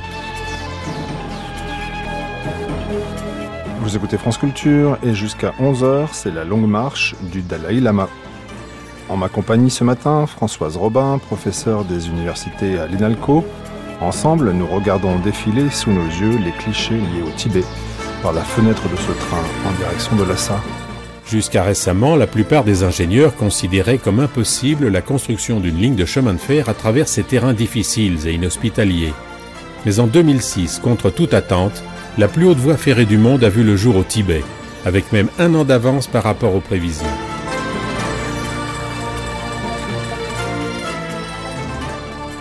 Extrait, euh, Françoise Robin, d'un reportage sur euh, la voie de chemin de fer Pékin-Lhasa, 4500 km qu'on peut couvrir en trois jours depuis 2006. Ça permet euh, le tourisme, mais ça va permettre aussi un plus grand déplacement des populations chinoises, fonctionnaires, touristes à Lhasa. Oui, c'est vrai que c'est extraordinaire d'avoir réussi à construire ce, train.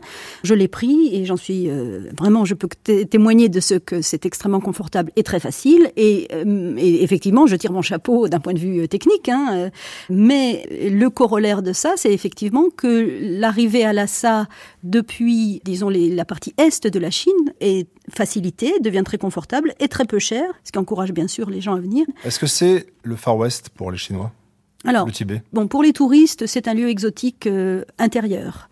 Et, et, donc là, il y a cette partie donc touristique de fascination. On passe une semaine au Tibet, on revient, on en rapporte des souvenirs. Et et malgré la très grande différence euh, culturelle euh, qui frappe, hein, il n'y a, je crois, pas beaucoup de remise en cause de l'appartenance du Tibet à la Chine par tous ces touristes qui s'y rendent.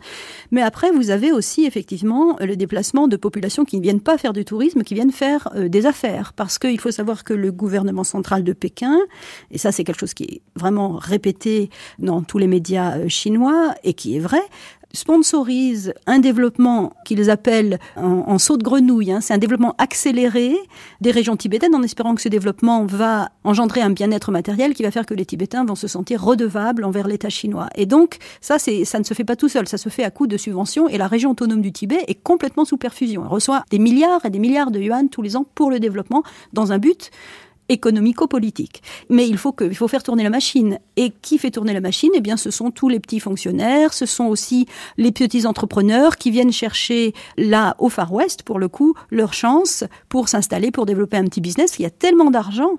Donc, euh, moi, j'étais au Tibet en 2007 et euh, dans un café euh, tibétain où je m'étais installée pour boire un thé, une dame assez audacieuse, courageuse, la, tenancière m'avait dit, mais vous savez très bien que ils sont venus là pour prendre nos minerais et pour profiter de nous. Et ce train, c'est, ils disent que c'est pour les touristes, mais en fait, on sait très bien pourquoi c'est. Hein. Donc ça, c'était une fraction de seconde, à voix basse.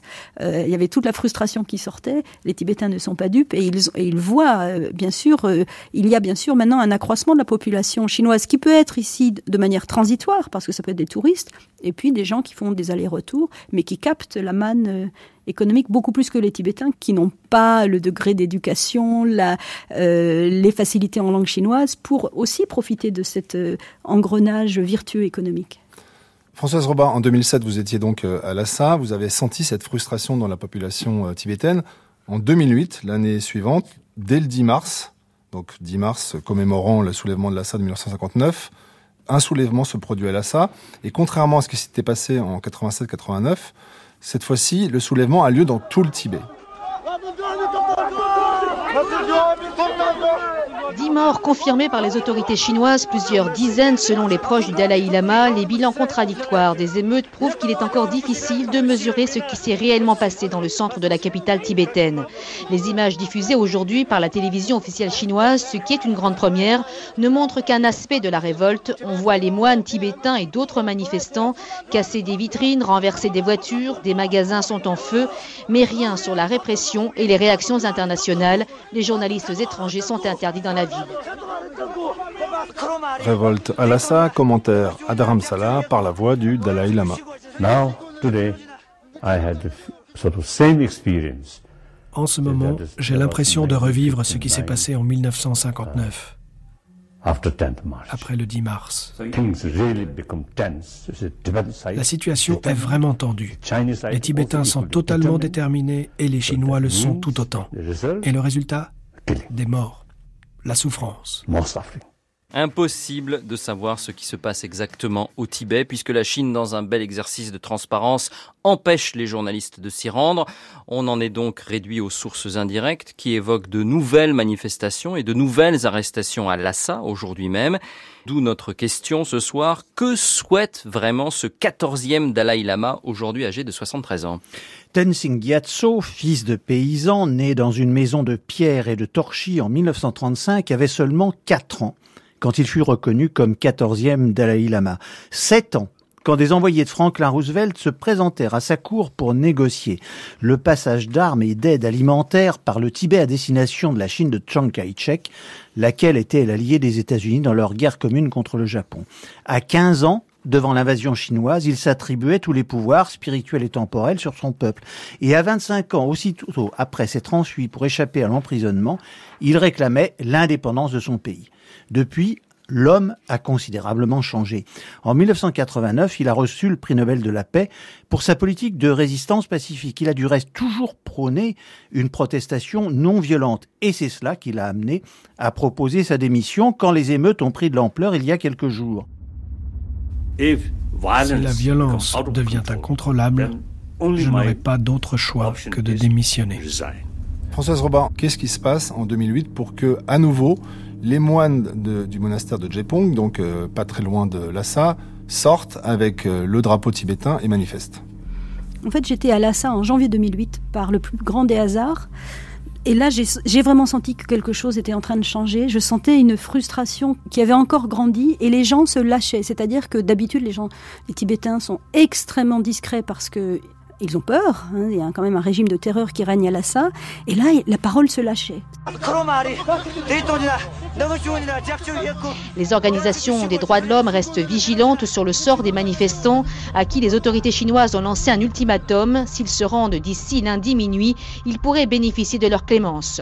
Aujourd'hui, si un calme précaire semble revenu à Lhasa, de nouvelles manifestations ont été signalées dans le Gansu, province voisine du Tibet. Des centaines de moines seraient sortis de leur monastère pour soutenir les manifestants de la capitale tibétaine. C'était, incroyable et en même temps ça me faisait très peur, évidemment. Et on a bien vu deux mois plus tard ce qui s'est passé. Donc il y avait, je pense, je, ne pense pas que ce soit un hasard que ce soit déclenché en, 2008. Ça correspondait aussi à une frustration généralisée de la population qui se sentait dépossédée de toute cette croissance économique qu'il voit. Et puis sans parler des problèmes euh, politiques et religieux. Ces grandes manifestations ont couvert une grande partie du territoire tibétain, c'est vrai. Euh, les moines, de toute manière, tous les ans, hein, il y a une manifestation quand même euh, qui vient du monastère de Jepung à côté de Lhasa. Donc tous les 10 mars, quelques moines courageux vont manifester. Mais là, particulièrement cette année, alors bien sûr, on a dit que c'était parce que c'était, c'est certainement vrai, parce qu'il y a eu les, il y avait les Jeux Olympiques hein, qui s'annonçaient à Pékin en 2008, et donc les Tibétains savaient qu'il y avait là une couverture médiatique extraordinaire, et peut-être qu'ils avaient envie de gâcher la, grande célébration de l'avènement de la Chine sur la scène, internationale, ou l'adoubement de la Chine en tant que membre de la communauté internationale. Et donc, euh, il, y a une, il y a eu des manifestations à Lhasa, mais effectivement, ce qui est totalement inédit par rapport à ce qui s'était passé 20 ans plus tôt, c'est qu'il y a une réponse quasiment immédiate, une réduplication de ces manifestations à 1500 km de là, dans les zones qu'on appelle Kham et Amdo, donc des zones hors de la région autonome du Tibet, qui sont des zones peuplées de Tibétains, hein, entre 60 et 90% de la population est tibétaine. Et là, effectivement, il y a eu presque tous les jours, on, on entendait parler de manifestations.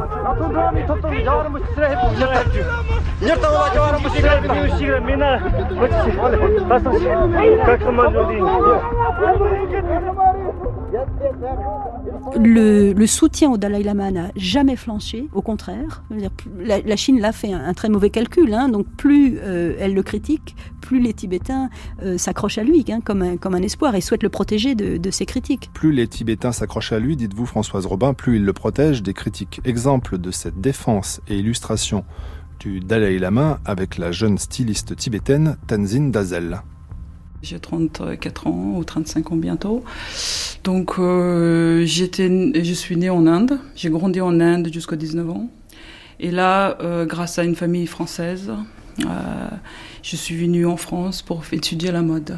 Parce que j'ai étudié déjà en Inde pendant deux ans. Et puis, j'ai eu cette opportunité de, en fait, étudier la mode en France. Donc, c'est une très grande chose. Donc, je suis venue. Et puis, depuis ça, j'ai vécu ici en France. J'ai travaillé pour une, euh, un créateur qui fait des sacs. Euh, donc, euh, il fait des sacs qui coûtent genre 500 euros pour un sac. Et donc, j'étais là en train de dessiner le sac dans son bureau, tout contente. J'ai mon job. je, voilà, dans un sens, j'ai réussi tout. je sais pas. Donc, après, il y a la radio et qui, raconte qu'est-ce qui se passe, parce que ça c'était le 2008, euh, tout ce qu'on est en train de passer au Tibet, euh, tout ça. Et puis là, euh, mon chef et comment dire, le designer, il était genre ah oui c'est sur le Tibet. Il a en fait allumé la radio plus fort. Et puis j'ai en train d'écouter ça. Et puis qu'ils disent il y a une personne qui est morte, deux personnes qui sont voilà donc. Selon les autorités chinoises, ces violences sont le fait de casseurs et de saboteurs, un événement qui a été prémédité, dénonce le responsable de la province du Tibet, pour qui le complot des séparatistes va échouer. D'un coup, j'étais là, je me sentais mais stupide. je me sentais tellement stupide en train de dessiner le sac. Mais sac de quoi? De mettre des affaires dedans et puis vont vendre à 500 euros? Là-bas, des gens qui sont à cause d'un. Vous voyez? Donc c'est complexe. J'étais like contradictory to myself. Like, je me sentais mais, mais très coupable d'être. Je veux dire, j'ai rien fait du mal, mais je me sentais tellement coupable. Et puis, bien sûr, j'étais pas habillée comme un Tibétain, ou euh, je, je, mange pas des Tibétains tous les jours, ou de, je, quand je travaille, je dois parler euh, français ou anglais ou tout ça. Et puis, à ce moment-là, ça m'a frappé énormément. Et puis, j'étais. Je, suis retournée dans le j'ai en train de pleurer. Et puis, j'ai posé la question, mais pourquoi je pleure autant? Vous voyez? Donc euh, demain, il y a beaucoup de Tibétains dans tout le monde entier et tout ça. Même ils habillent, même ils changent les couleurs de cheveux, même ils vont habiller comme les autres. Mais euh, il va tous rester tibétains dans ce sens-là, je, pense. Hein.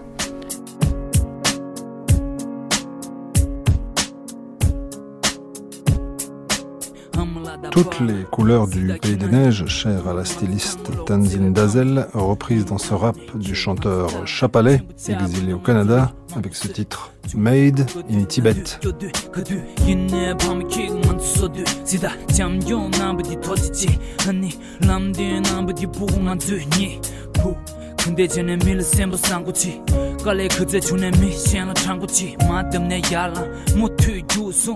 nanga kaze yone kor tu ju pu pomo du da.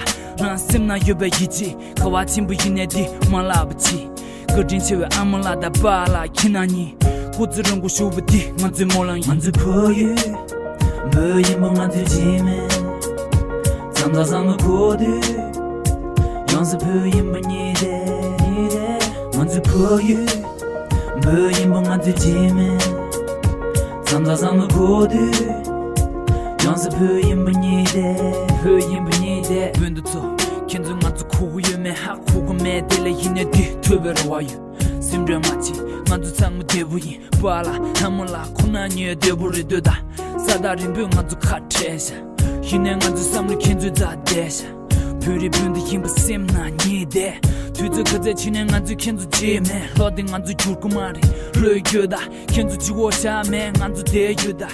Pourquoi est-ce que chez vous, il y a ces photos du Dalai Lama? et quel est le lien que vous avez avec lui, tout simplement? Donc, euh, ma relation avec le Dalai Lama, c'est euh, c'est que comme j'ai en fait, euh, j'étais née en Inde, donc il est toujours présent. Et puis j'ai vécu dans une école qui s'appelle TCV, Tibetan Children's Village School, qui est en, en, fait, j'ai grandi là-bas. Et puis j'ai eu toutes mes, mes éducations grâce à voilà donc cette école. Et puis tous ces professeurs qui sont tibétaines et puis ma mère et mon père qui travaillent pour le gouvernement tibétain en Inde. Donc c'est grâce à ça. Et puis aussi le fait que je suis ici en France c'est grâce à lui aussi. Avec les gens qui connaissent Tibet à travers de lui les gens qui croient en tibétain. Donc c'est tous en fait euh, je pense qu'il y a beaucoup de gens qui connaissent des Tibétains et puis l'aide des jeunes comme moi, c'est grâce à lui en fait. Hein.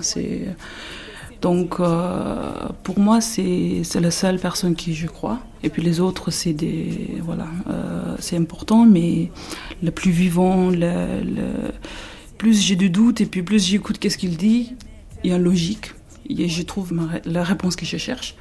Donc je me suis dit mais c'est vrai, il a raison. Donc c'est pas juste que je suis en fait euh, aveuglée par les croyances. Tu vois, j'ai grandi en, Inde et que je suis venue ici, que je dis oui, je crois que c'est pas ça. C'est avec beaucoup de raisons, avec beaucoup de mes propres expériences, j'ai dit que oui, je crois en lui. Et puis c'est pour moi c'est un dieu. Pour nous, il y a que lui qui peut tenir au Tibet en fait euh, unité. C'est très simple pour moi. Qu'est-ce qu'il dit? Il a une raison. Donc voilà, jusqu'à maintenant. Il a tout fait et puis il a raison qu'il demande l'autonomie aujourd'hui. Euh, je crois à 100% parce que le monde ça change. Il faut être très très, comment dire, il faut il faut les garder très loin. Et puis les Chines, euh, comment on va faire euh, libérer, libérer les Chines? J'ai envie de poser les questions euh, toutes les jeunes qui disent voilà on veut on veut un Tibet libre. J'aimerais bien savoir comment on va battre avec la Chine déjà tous les pays, tous les mondes, ça dépend de Chine aujourd'hui. Voyez Donc il faut regarder très loin, il faut regarder dans tous les coins possibles, de dire comment c'est possible. Comment un pays qui croit en bouddhisme, qui croit en, comment dire, euh, entre guillemets, la paix, la, la, toutes ces choses, et puis de dire euh, on veut un Tibet libre, et puis battre contre qui? Mais il faut être réaliste. Et puis le Dalai Lama, c'est la plus réaliste de, de tous. Et puis, euh, et puis j'écoute tout. Et puis voilà, donc euh, je crois en lui, quoi. Qu'est-ce qu'il dit? I always telling people, J'aime à dire world trend is uh, democracy. que la tendance dans le monde est une évolution vers la démocratie, vers l'ouverture free press, de la presse libre, de règles de droit. No matter how powerful. Et la Chine, quelle que soit sa puissance, Et la euh, Chine est le pays le plus peuplé au monde, Uh, ce qui est important à garder à l'esprit. Quelle que soit la taille d'un pays, le pays fait partie du monde. Et donc, il faut travailler avec le monde. Autre élément important est que ces grandes nations ont un potentiel énorme d'apporter une contribution constructive dans les relations internationales.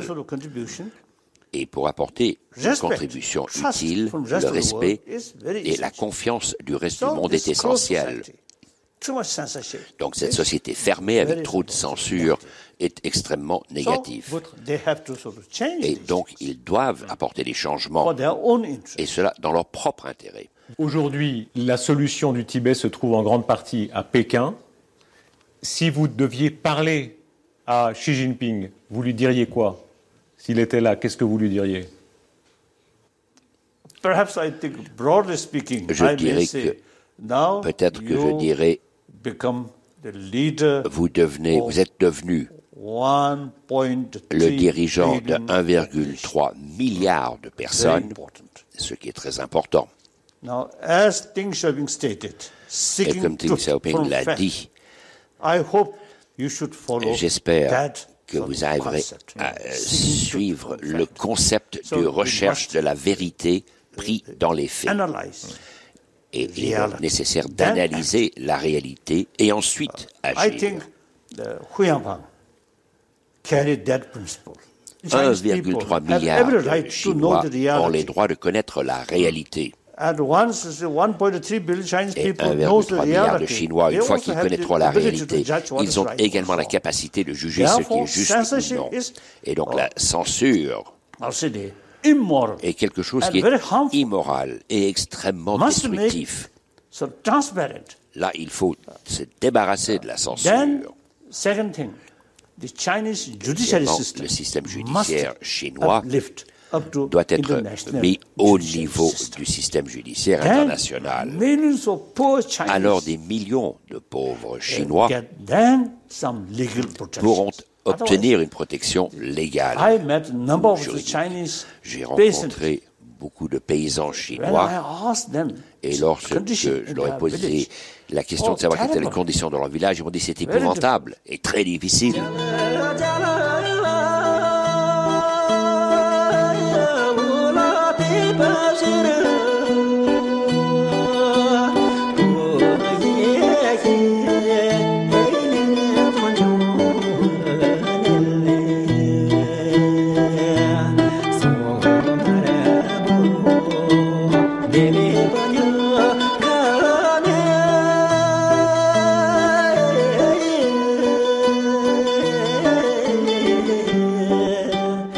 Brandissez l'étendard tibétain. Cette chanson militante a valu à son interprète, Lolo, c'est son nom, d'être emprisonné par les forces chinoises. Forcément, dans son clip, il allume 10 bougies pour symboliser le 10 mars 1959, jour du soulèvement de Lhasa et du départ en exil du Dalai Lama. Le Dalai Lama, dont vous écoutez La Longue Marche sur France Culture jusqu'à 11h.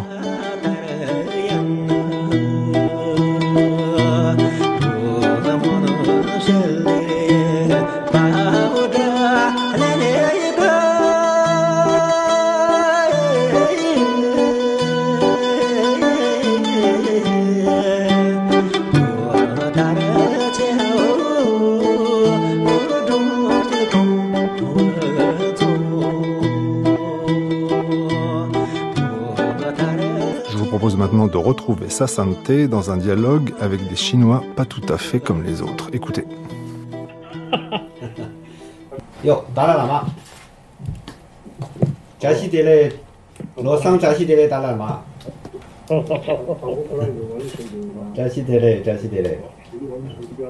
哇，尊者你好，达赖喇嘛你好，尊者你好。嗯，你好，你好。 达赖喇嘛，罗桑扎西这类见到你非常的高兴。 Un couple traverse toute cette série, euh, Françoise Robin, c'est la poétesse Tsering Wuzer, donc poétesse tibétaine, et son mari, l'écrivain chinois Wang Lixiang.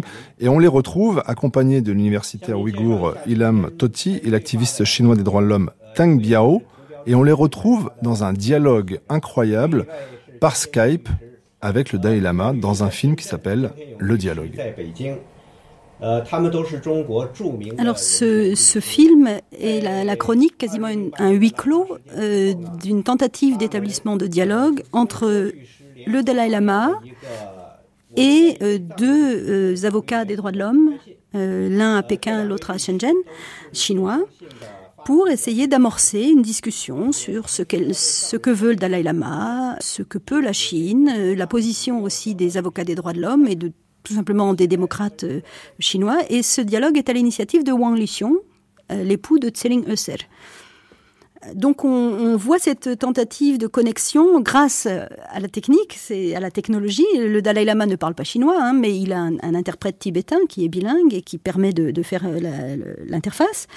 C'est un film euh, vraiment euh, qui, donne de l'espoir parce que on, y voit les, démocrates, de, ce sont des éminents hein, euh, avocats chinois que connaissent toutes les personnes qui s'intéressent au mouvement des droits de l'homme en Chine, qui tentent de relayer également des, des, questions qui leur sont parvenues au Dalai Lama pour essayer de comprendre finalement ce qu'il veut parce que à cause de cette chape de plomb des médias et puis aussi à cause du fait que la question tibétaine n'est pas prégnante pour la plupart euh, des Chinois, pour eux, le Tibet a toujours fait partie de la Chine et ce qui s'y passe, c'est un peu dommage, mais il y a quand même d'autres problèmes à traiter en Chine. Donc la question tibétaine n'est pas au cœur euh, des réflexions de la plupart des Chinois, même des Chinois qui se préoccupent de politique et de droits de l'homme.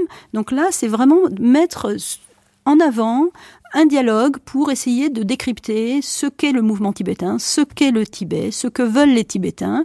Euh, c'est tout à fait salutaire, c'est vraiment un, exercice euh, vraiment extraordinaire. Et malheureusement, on voit, hein, ce film se déroule et tourné sur plusieurs années après des, tentatives réussies de connexion et de dialogue, qui sont assez courtes, mais on, on voit que c'est un premier contact. Malheureusement, 2011, le printemps arabe, le gouvernement chinois serre la vis, la technologie est à nouveau bridé et le dialogue devient dangereux. On fait comprendre aux protagonistes qu'il va peut-être falloir arrêter euh, cette tentative de dialogue, puisque là, euh, les, instances hein, de surveillance chinoises sont sur le qui-vive et ne souhaitent absolument pas que se poursuive cette expérience. Donc, euh, il y a une fascination pour le Tibet actuellement en Chine, mais elle est principalement religieuse. Donc, tout comme nous avons accueilli le bouddhisme tibétain avec, disons, euh, fascination et dans un cadre de, avec grand succès dans les années, disons, 80 en, en Occident, 70-80, là maintenant c'est le tour d'une certaine fraction, encore une fois minoritaire de la population chinoise, on ne peut pas imaginer combien actuellement dans les monastères tibétains reçoivent d'argent de la part de fidèles, de dévots euh, chinois. Et je ne parle pas seulement des Chinois de Taïwan et de Hong Kong qui depuis longtemps ont découvert le bouddhisme tibétain et s'y intéressent, mais des manias de l'industrie, des personnes haut placées ont également trouvé quelque chose dans le bouddhisme tibétain, donc il y a énormément d'études là-dessus maintenant, et ces gens-là deviennent les sponsors principaux de pas mal de monastères et de lamas tibétains qui sont invités à Pékin, à Shanghai pour donner des enseignements. Donc il y a vraiment une fascination pour le bouddhisme tibétain, mais elle reste à 99% religieuse et le politique n'entre pas en ligne de compte. Et bien évidemment, ces lamas tibétains ne mélangent pas le religieux et le politique. Et, euh, et donc la question de la politique, du statut du Tibet, euh, de son existence au sein de la République populaire de Chine, et encore plus, hein, le, le message qui viendrait de l'exil ne parvient pas jusqu'aux oreilles de la très grande majorité des Chinois qui s'intéressent au bouddhisme tibétain. Françoise Robin, nous avons euh, commencé cette émission en parlant du cinéma occidental qui a fabriqué des clichés concernant le Tibet. Parlons maintenant du Tibet vu par le cinéma chinois et le cinéma tibétain. Je vous propose d'écouter maintenant le cinéaste tibétain Tenzin Sonam, né à Darjeeling en Inde et qui vit aujourd'hui à Dharamsala. Il me semble uh, qu'initialement, les films que réalisaient les Chinois sur le Tibet n'étaient rien d'autre que des films de propagande communiste. Pour autant que je me souvienne, le plus connu, tourné en 1963, avait pour titre Les Serfs. Il n'y avait alors aucune tentative de comprendre ni de présenter le Tibet autrement qu'à travers le point de vue du Parti communiste chinois. Mais à compter des années 80, avec l'ouverture de la Chine et l'émergence d'une nouvelle génération de réalisateurs, il y a eu des films réalisés par des metteurs en scène chinois qui se sont rendus au Tibet qui sont différents. Le premier que je me rappelle avoir vu s'intitulait Le voleur de chevaux, qui date de 1986, qui a été assez bien reçu dans le monde occidental, où il a connu un certain succès. Plus récemment, il y a eu La patrouille sauvage, qui a lui aussi été bien reçu en 2004 en particulier dans les différents festivals de films dans le monde entier. Personnellement, j'ai regardé ces films avec beaucoup d'intérêt parce qu'il s'agit de réalisateurs dont j'admire énormément le travail et que je considère comme de bons réalisateurs.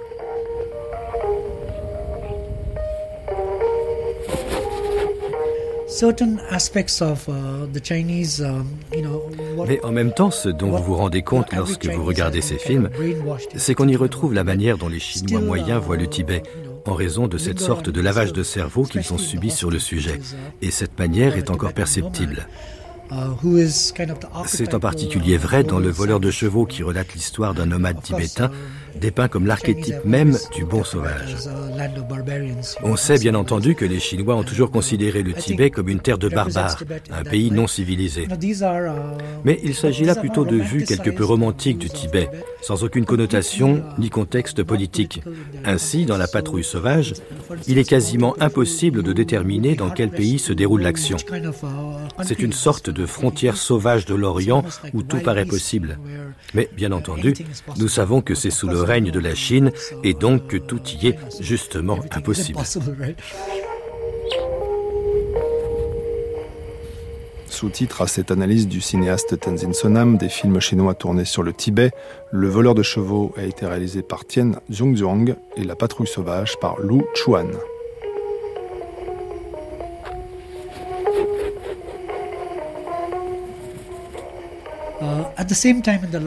En même temps, au cours de ces cinq dernières années, on a assisté à l'arrivée sur scène de réalisateurs natifs du Tibet, des réalisateurs tibétains au Tibet qui font leurs propres films.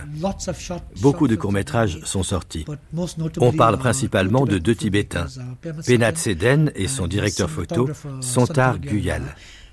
Ils ont réalisé des longs métrages qui ont été projetés dans le monde entier et il représente, je dirais, la nouvelle vague du cinéma tibétain.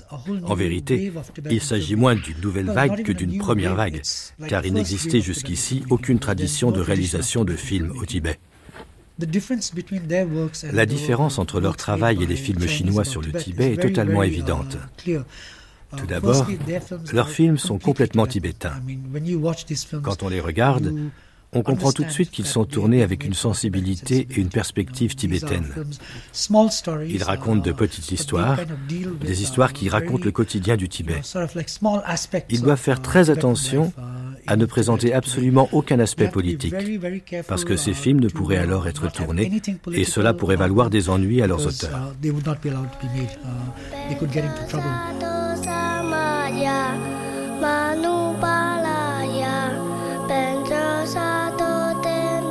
Petit air tiré du film de Pema Tseden, The Silent Holy Stones.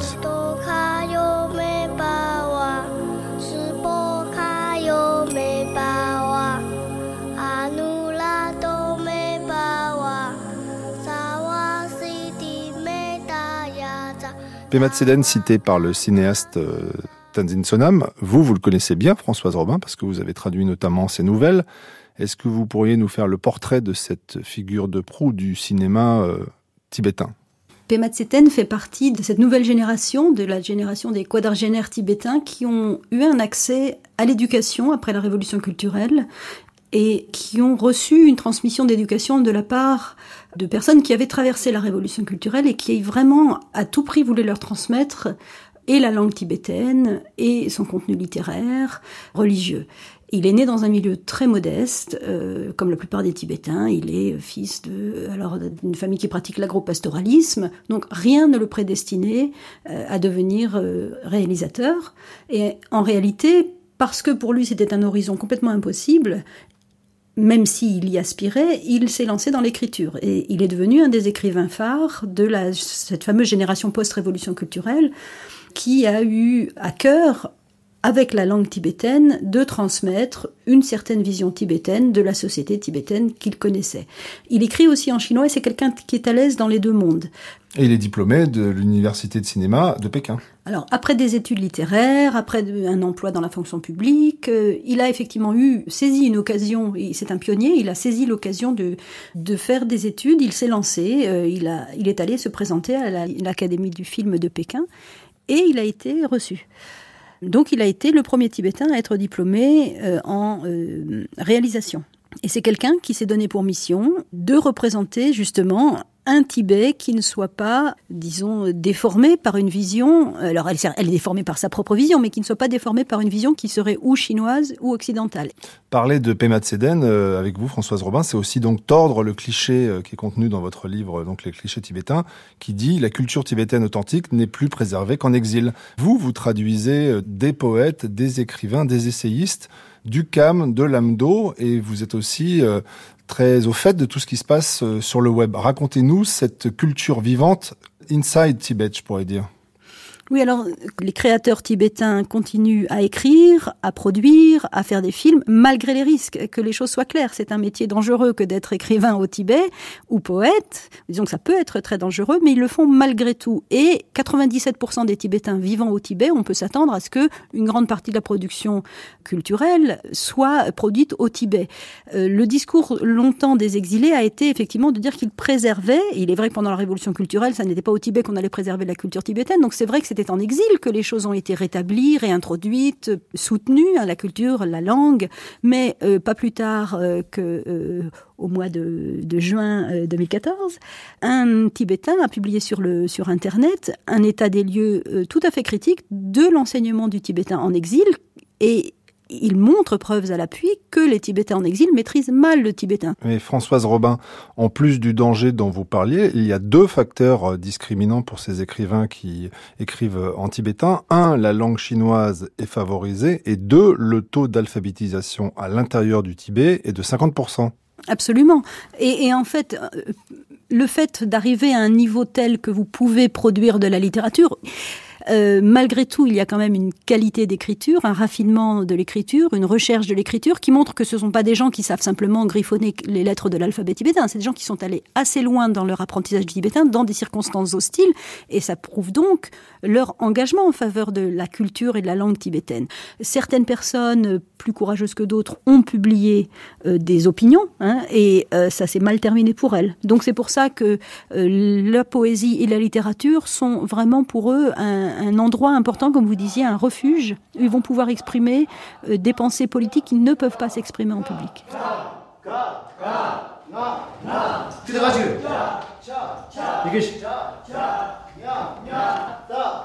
L'alphabet tibétain façon rap par le chanteur Chapaté. 왜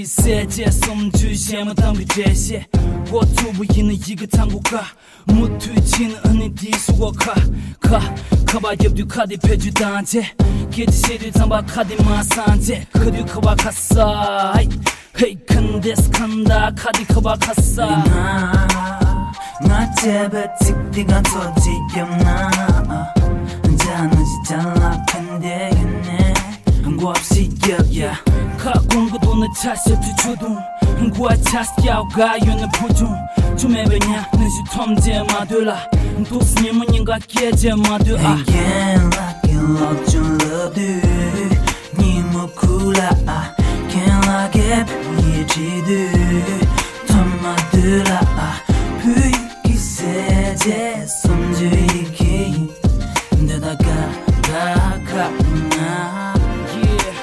다가나 세제 손주 yeah 하는 모두인 Terminons donc cette émission euh, sur euh, la culture tibétaine, la fascination de l'Occident pour cette euh, culture par Zhang Bu. C'est un auteur aussi que vous avez traduit.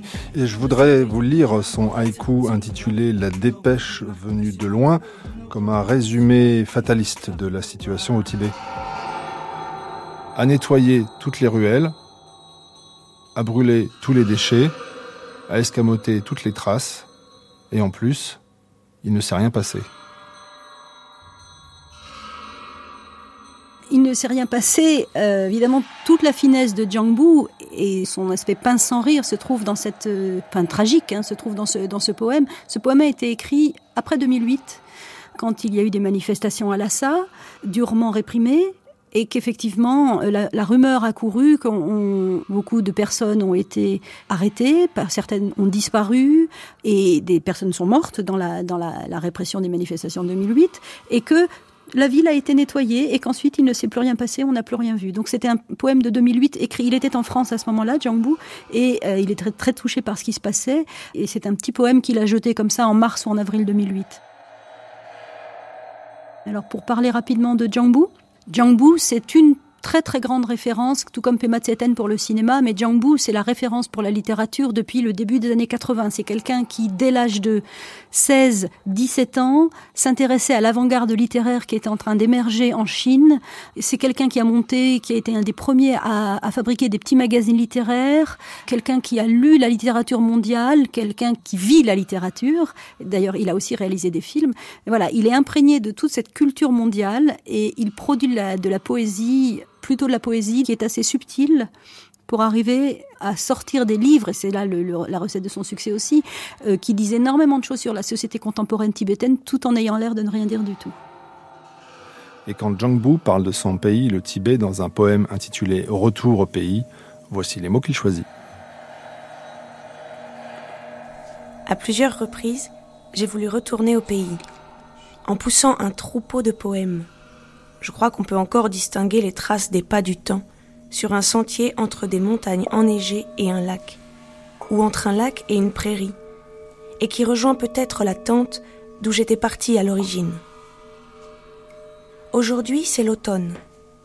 Je voulais attirer par mes contes merveilleux et mes affabulations, sous les fruits de la ville, quelques amantes richement parées et des enfants immatures.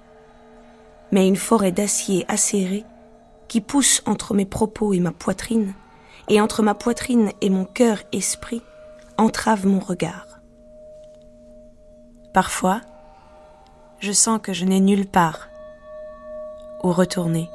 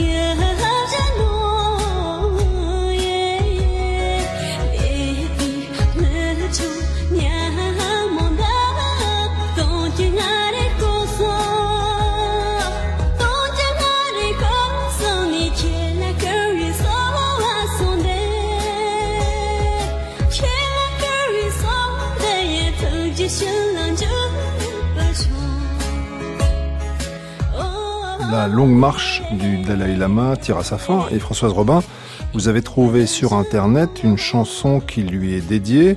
Un petit mot d'explication? Cette chanson, je l'ai trouvée sur Internet, certes, mais surtout, euh, c'est la chanson, euh, qui, une des chansons qui a été incluse dans le programme des festivités de Nouvel An. Parce que comme en France, en Chine, vous avez euh, des programmes pour le Nouvel An. Alors, Nouvel An tibétain pour les Tibétains, chinois pour les Chinois. Et donc, lors du Nouvel An tibétain, vous avez en général une soirée complète avec énormément de chanteurs. Bon, et alors cette année, en 2014, vous avez une chanson absolument incroyable, chantée par une chanteuse qui s'appelle Tsewang Hamo, et elle a été interprétée lors d'une soirée télévisée pour le Nouvel An tibétain sur une télévision de langue tibétaine, disons, qui, est une, télévision officielle. Il n'y a pas de chaîne privée tibétaine au Tibet, il n'y a que des, télévisions d'État. Donc c'est une chaîne en tibétain qui s'adresse en fait aux spectateurs de l'amdo, parce que tout le monde parle euh, l'amdoké, hein, le dialecte de l'amdo, euh, l'un des dialectes de l'amdo sur cette télévision. Et donc c'est une télévision qui émet en direction euh, des Tibétains qui, comprennent les dialectes de l'amdo. C'est une émission extrêmement regardée, très populaire, et, ce qui est extraordinaire cette année, c'est que cette chanson a pu passer sur écran, alors que c'est une chanson qui est un hommage au Dalai Lama. Elle s'adresse, Tsewang Lamo chante en parlant au joyau qui exauce les désirs. Alors le joyau qui exauce les désirs, c'est une épithète par laquelle les Tibétains désignent le Dalai Lama. Il y en a plusieurs, mais ça c'est quelque chose de très, très connu, Yishin Norbu. Et donc c'est une supplique qu'elle adresse au Dalai Lama.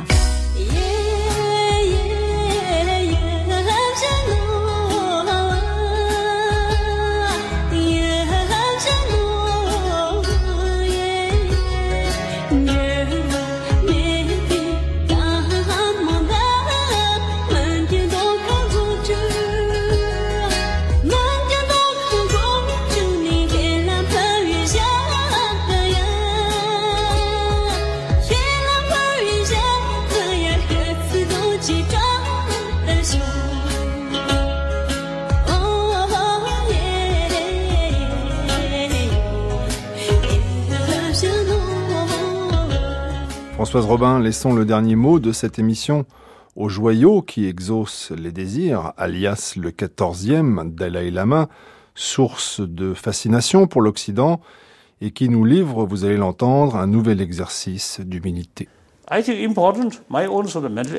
Mon attitude mentale, à mon avis, est très importante si je dis je suis tibétain, je suis asiatique, je suis oh, bouddhiste, uh, et que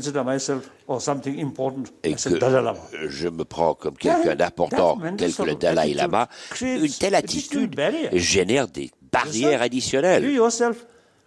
Et soi-même on se rend prisonnier de son image. Si vous considérez les autres comme votre égal, et auquel on peut tendre sa main. Mais si l'on commence à se considérer plus important et que l'on prend des distances, c'est soi-même que l'on isole. Et donc on ressent un malaise, des craintes, des peurs. Hmm. Et à quoi ça sert?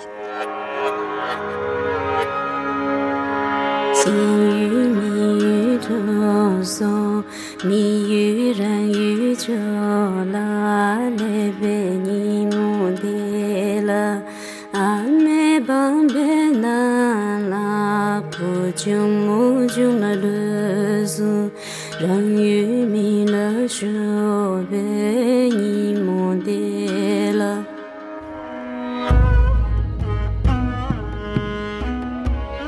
La longue marche du Dalai Lama, c'est fini pour aujourd'hui. Merci à Françoise Robin, professeure des universités à l'INALCO, l'Institut national des langues et civilisations orientales, de nous avoir accompagnés toute cette matinée. Merci également à Mathieu Ricard, à la journaliste Elena Sander, à la styliste Tenzin Dazel et au cinéaste Tenzin Sonam. Texte dit par Pauline Dubreuil, Martial Leminou et Xavier Zapla. Archivina à Norveille, prise de son Pascal Bénard, mixage Pierre Mine, réalisation Gilles Mardi-Rossian, une émission proposée par Michel Pomared. Une émission que vous pouvez réécouter en podcast sur notre site franceculture.fr, un site sur lequel vous retrouverez une bibliographie et une filmographie vous permettant d'aller plus loin dans l'histoire tibétaine.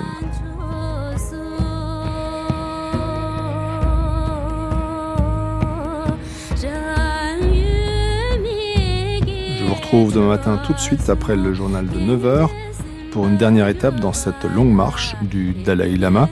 Mon invité sera la tibétologue Katia Buffetril et je lui poserai cette question.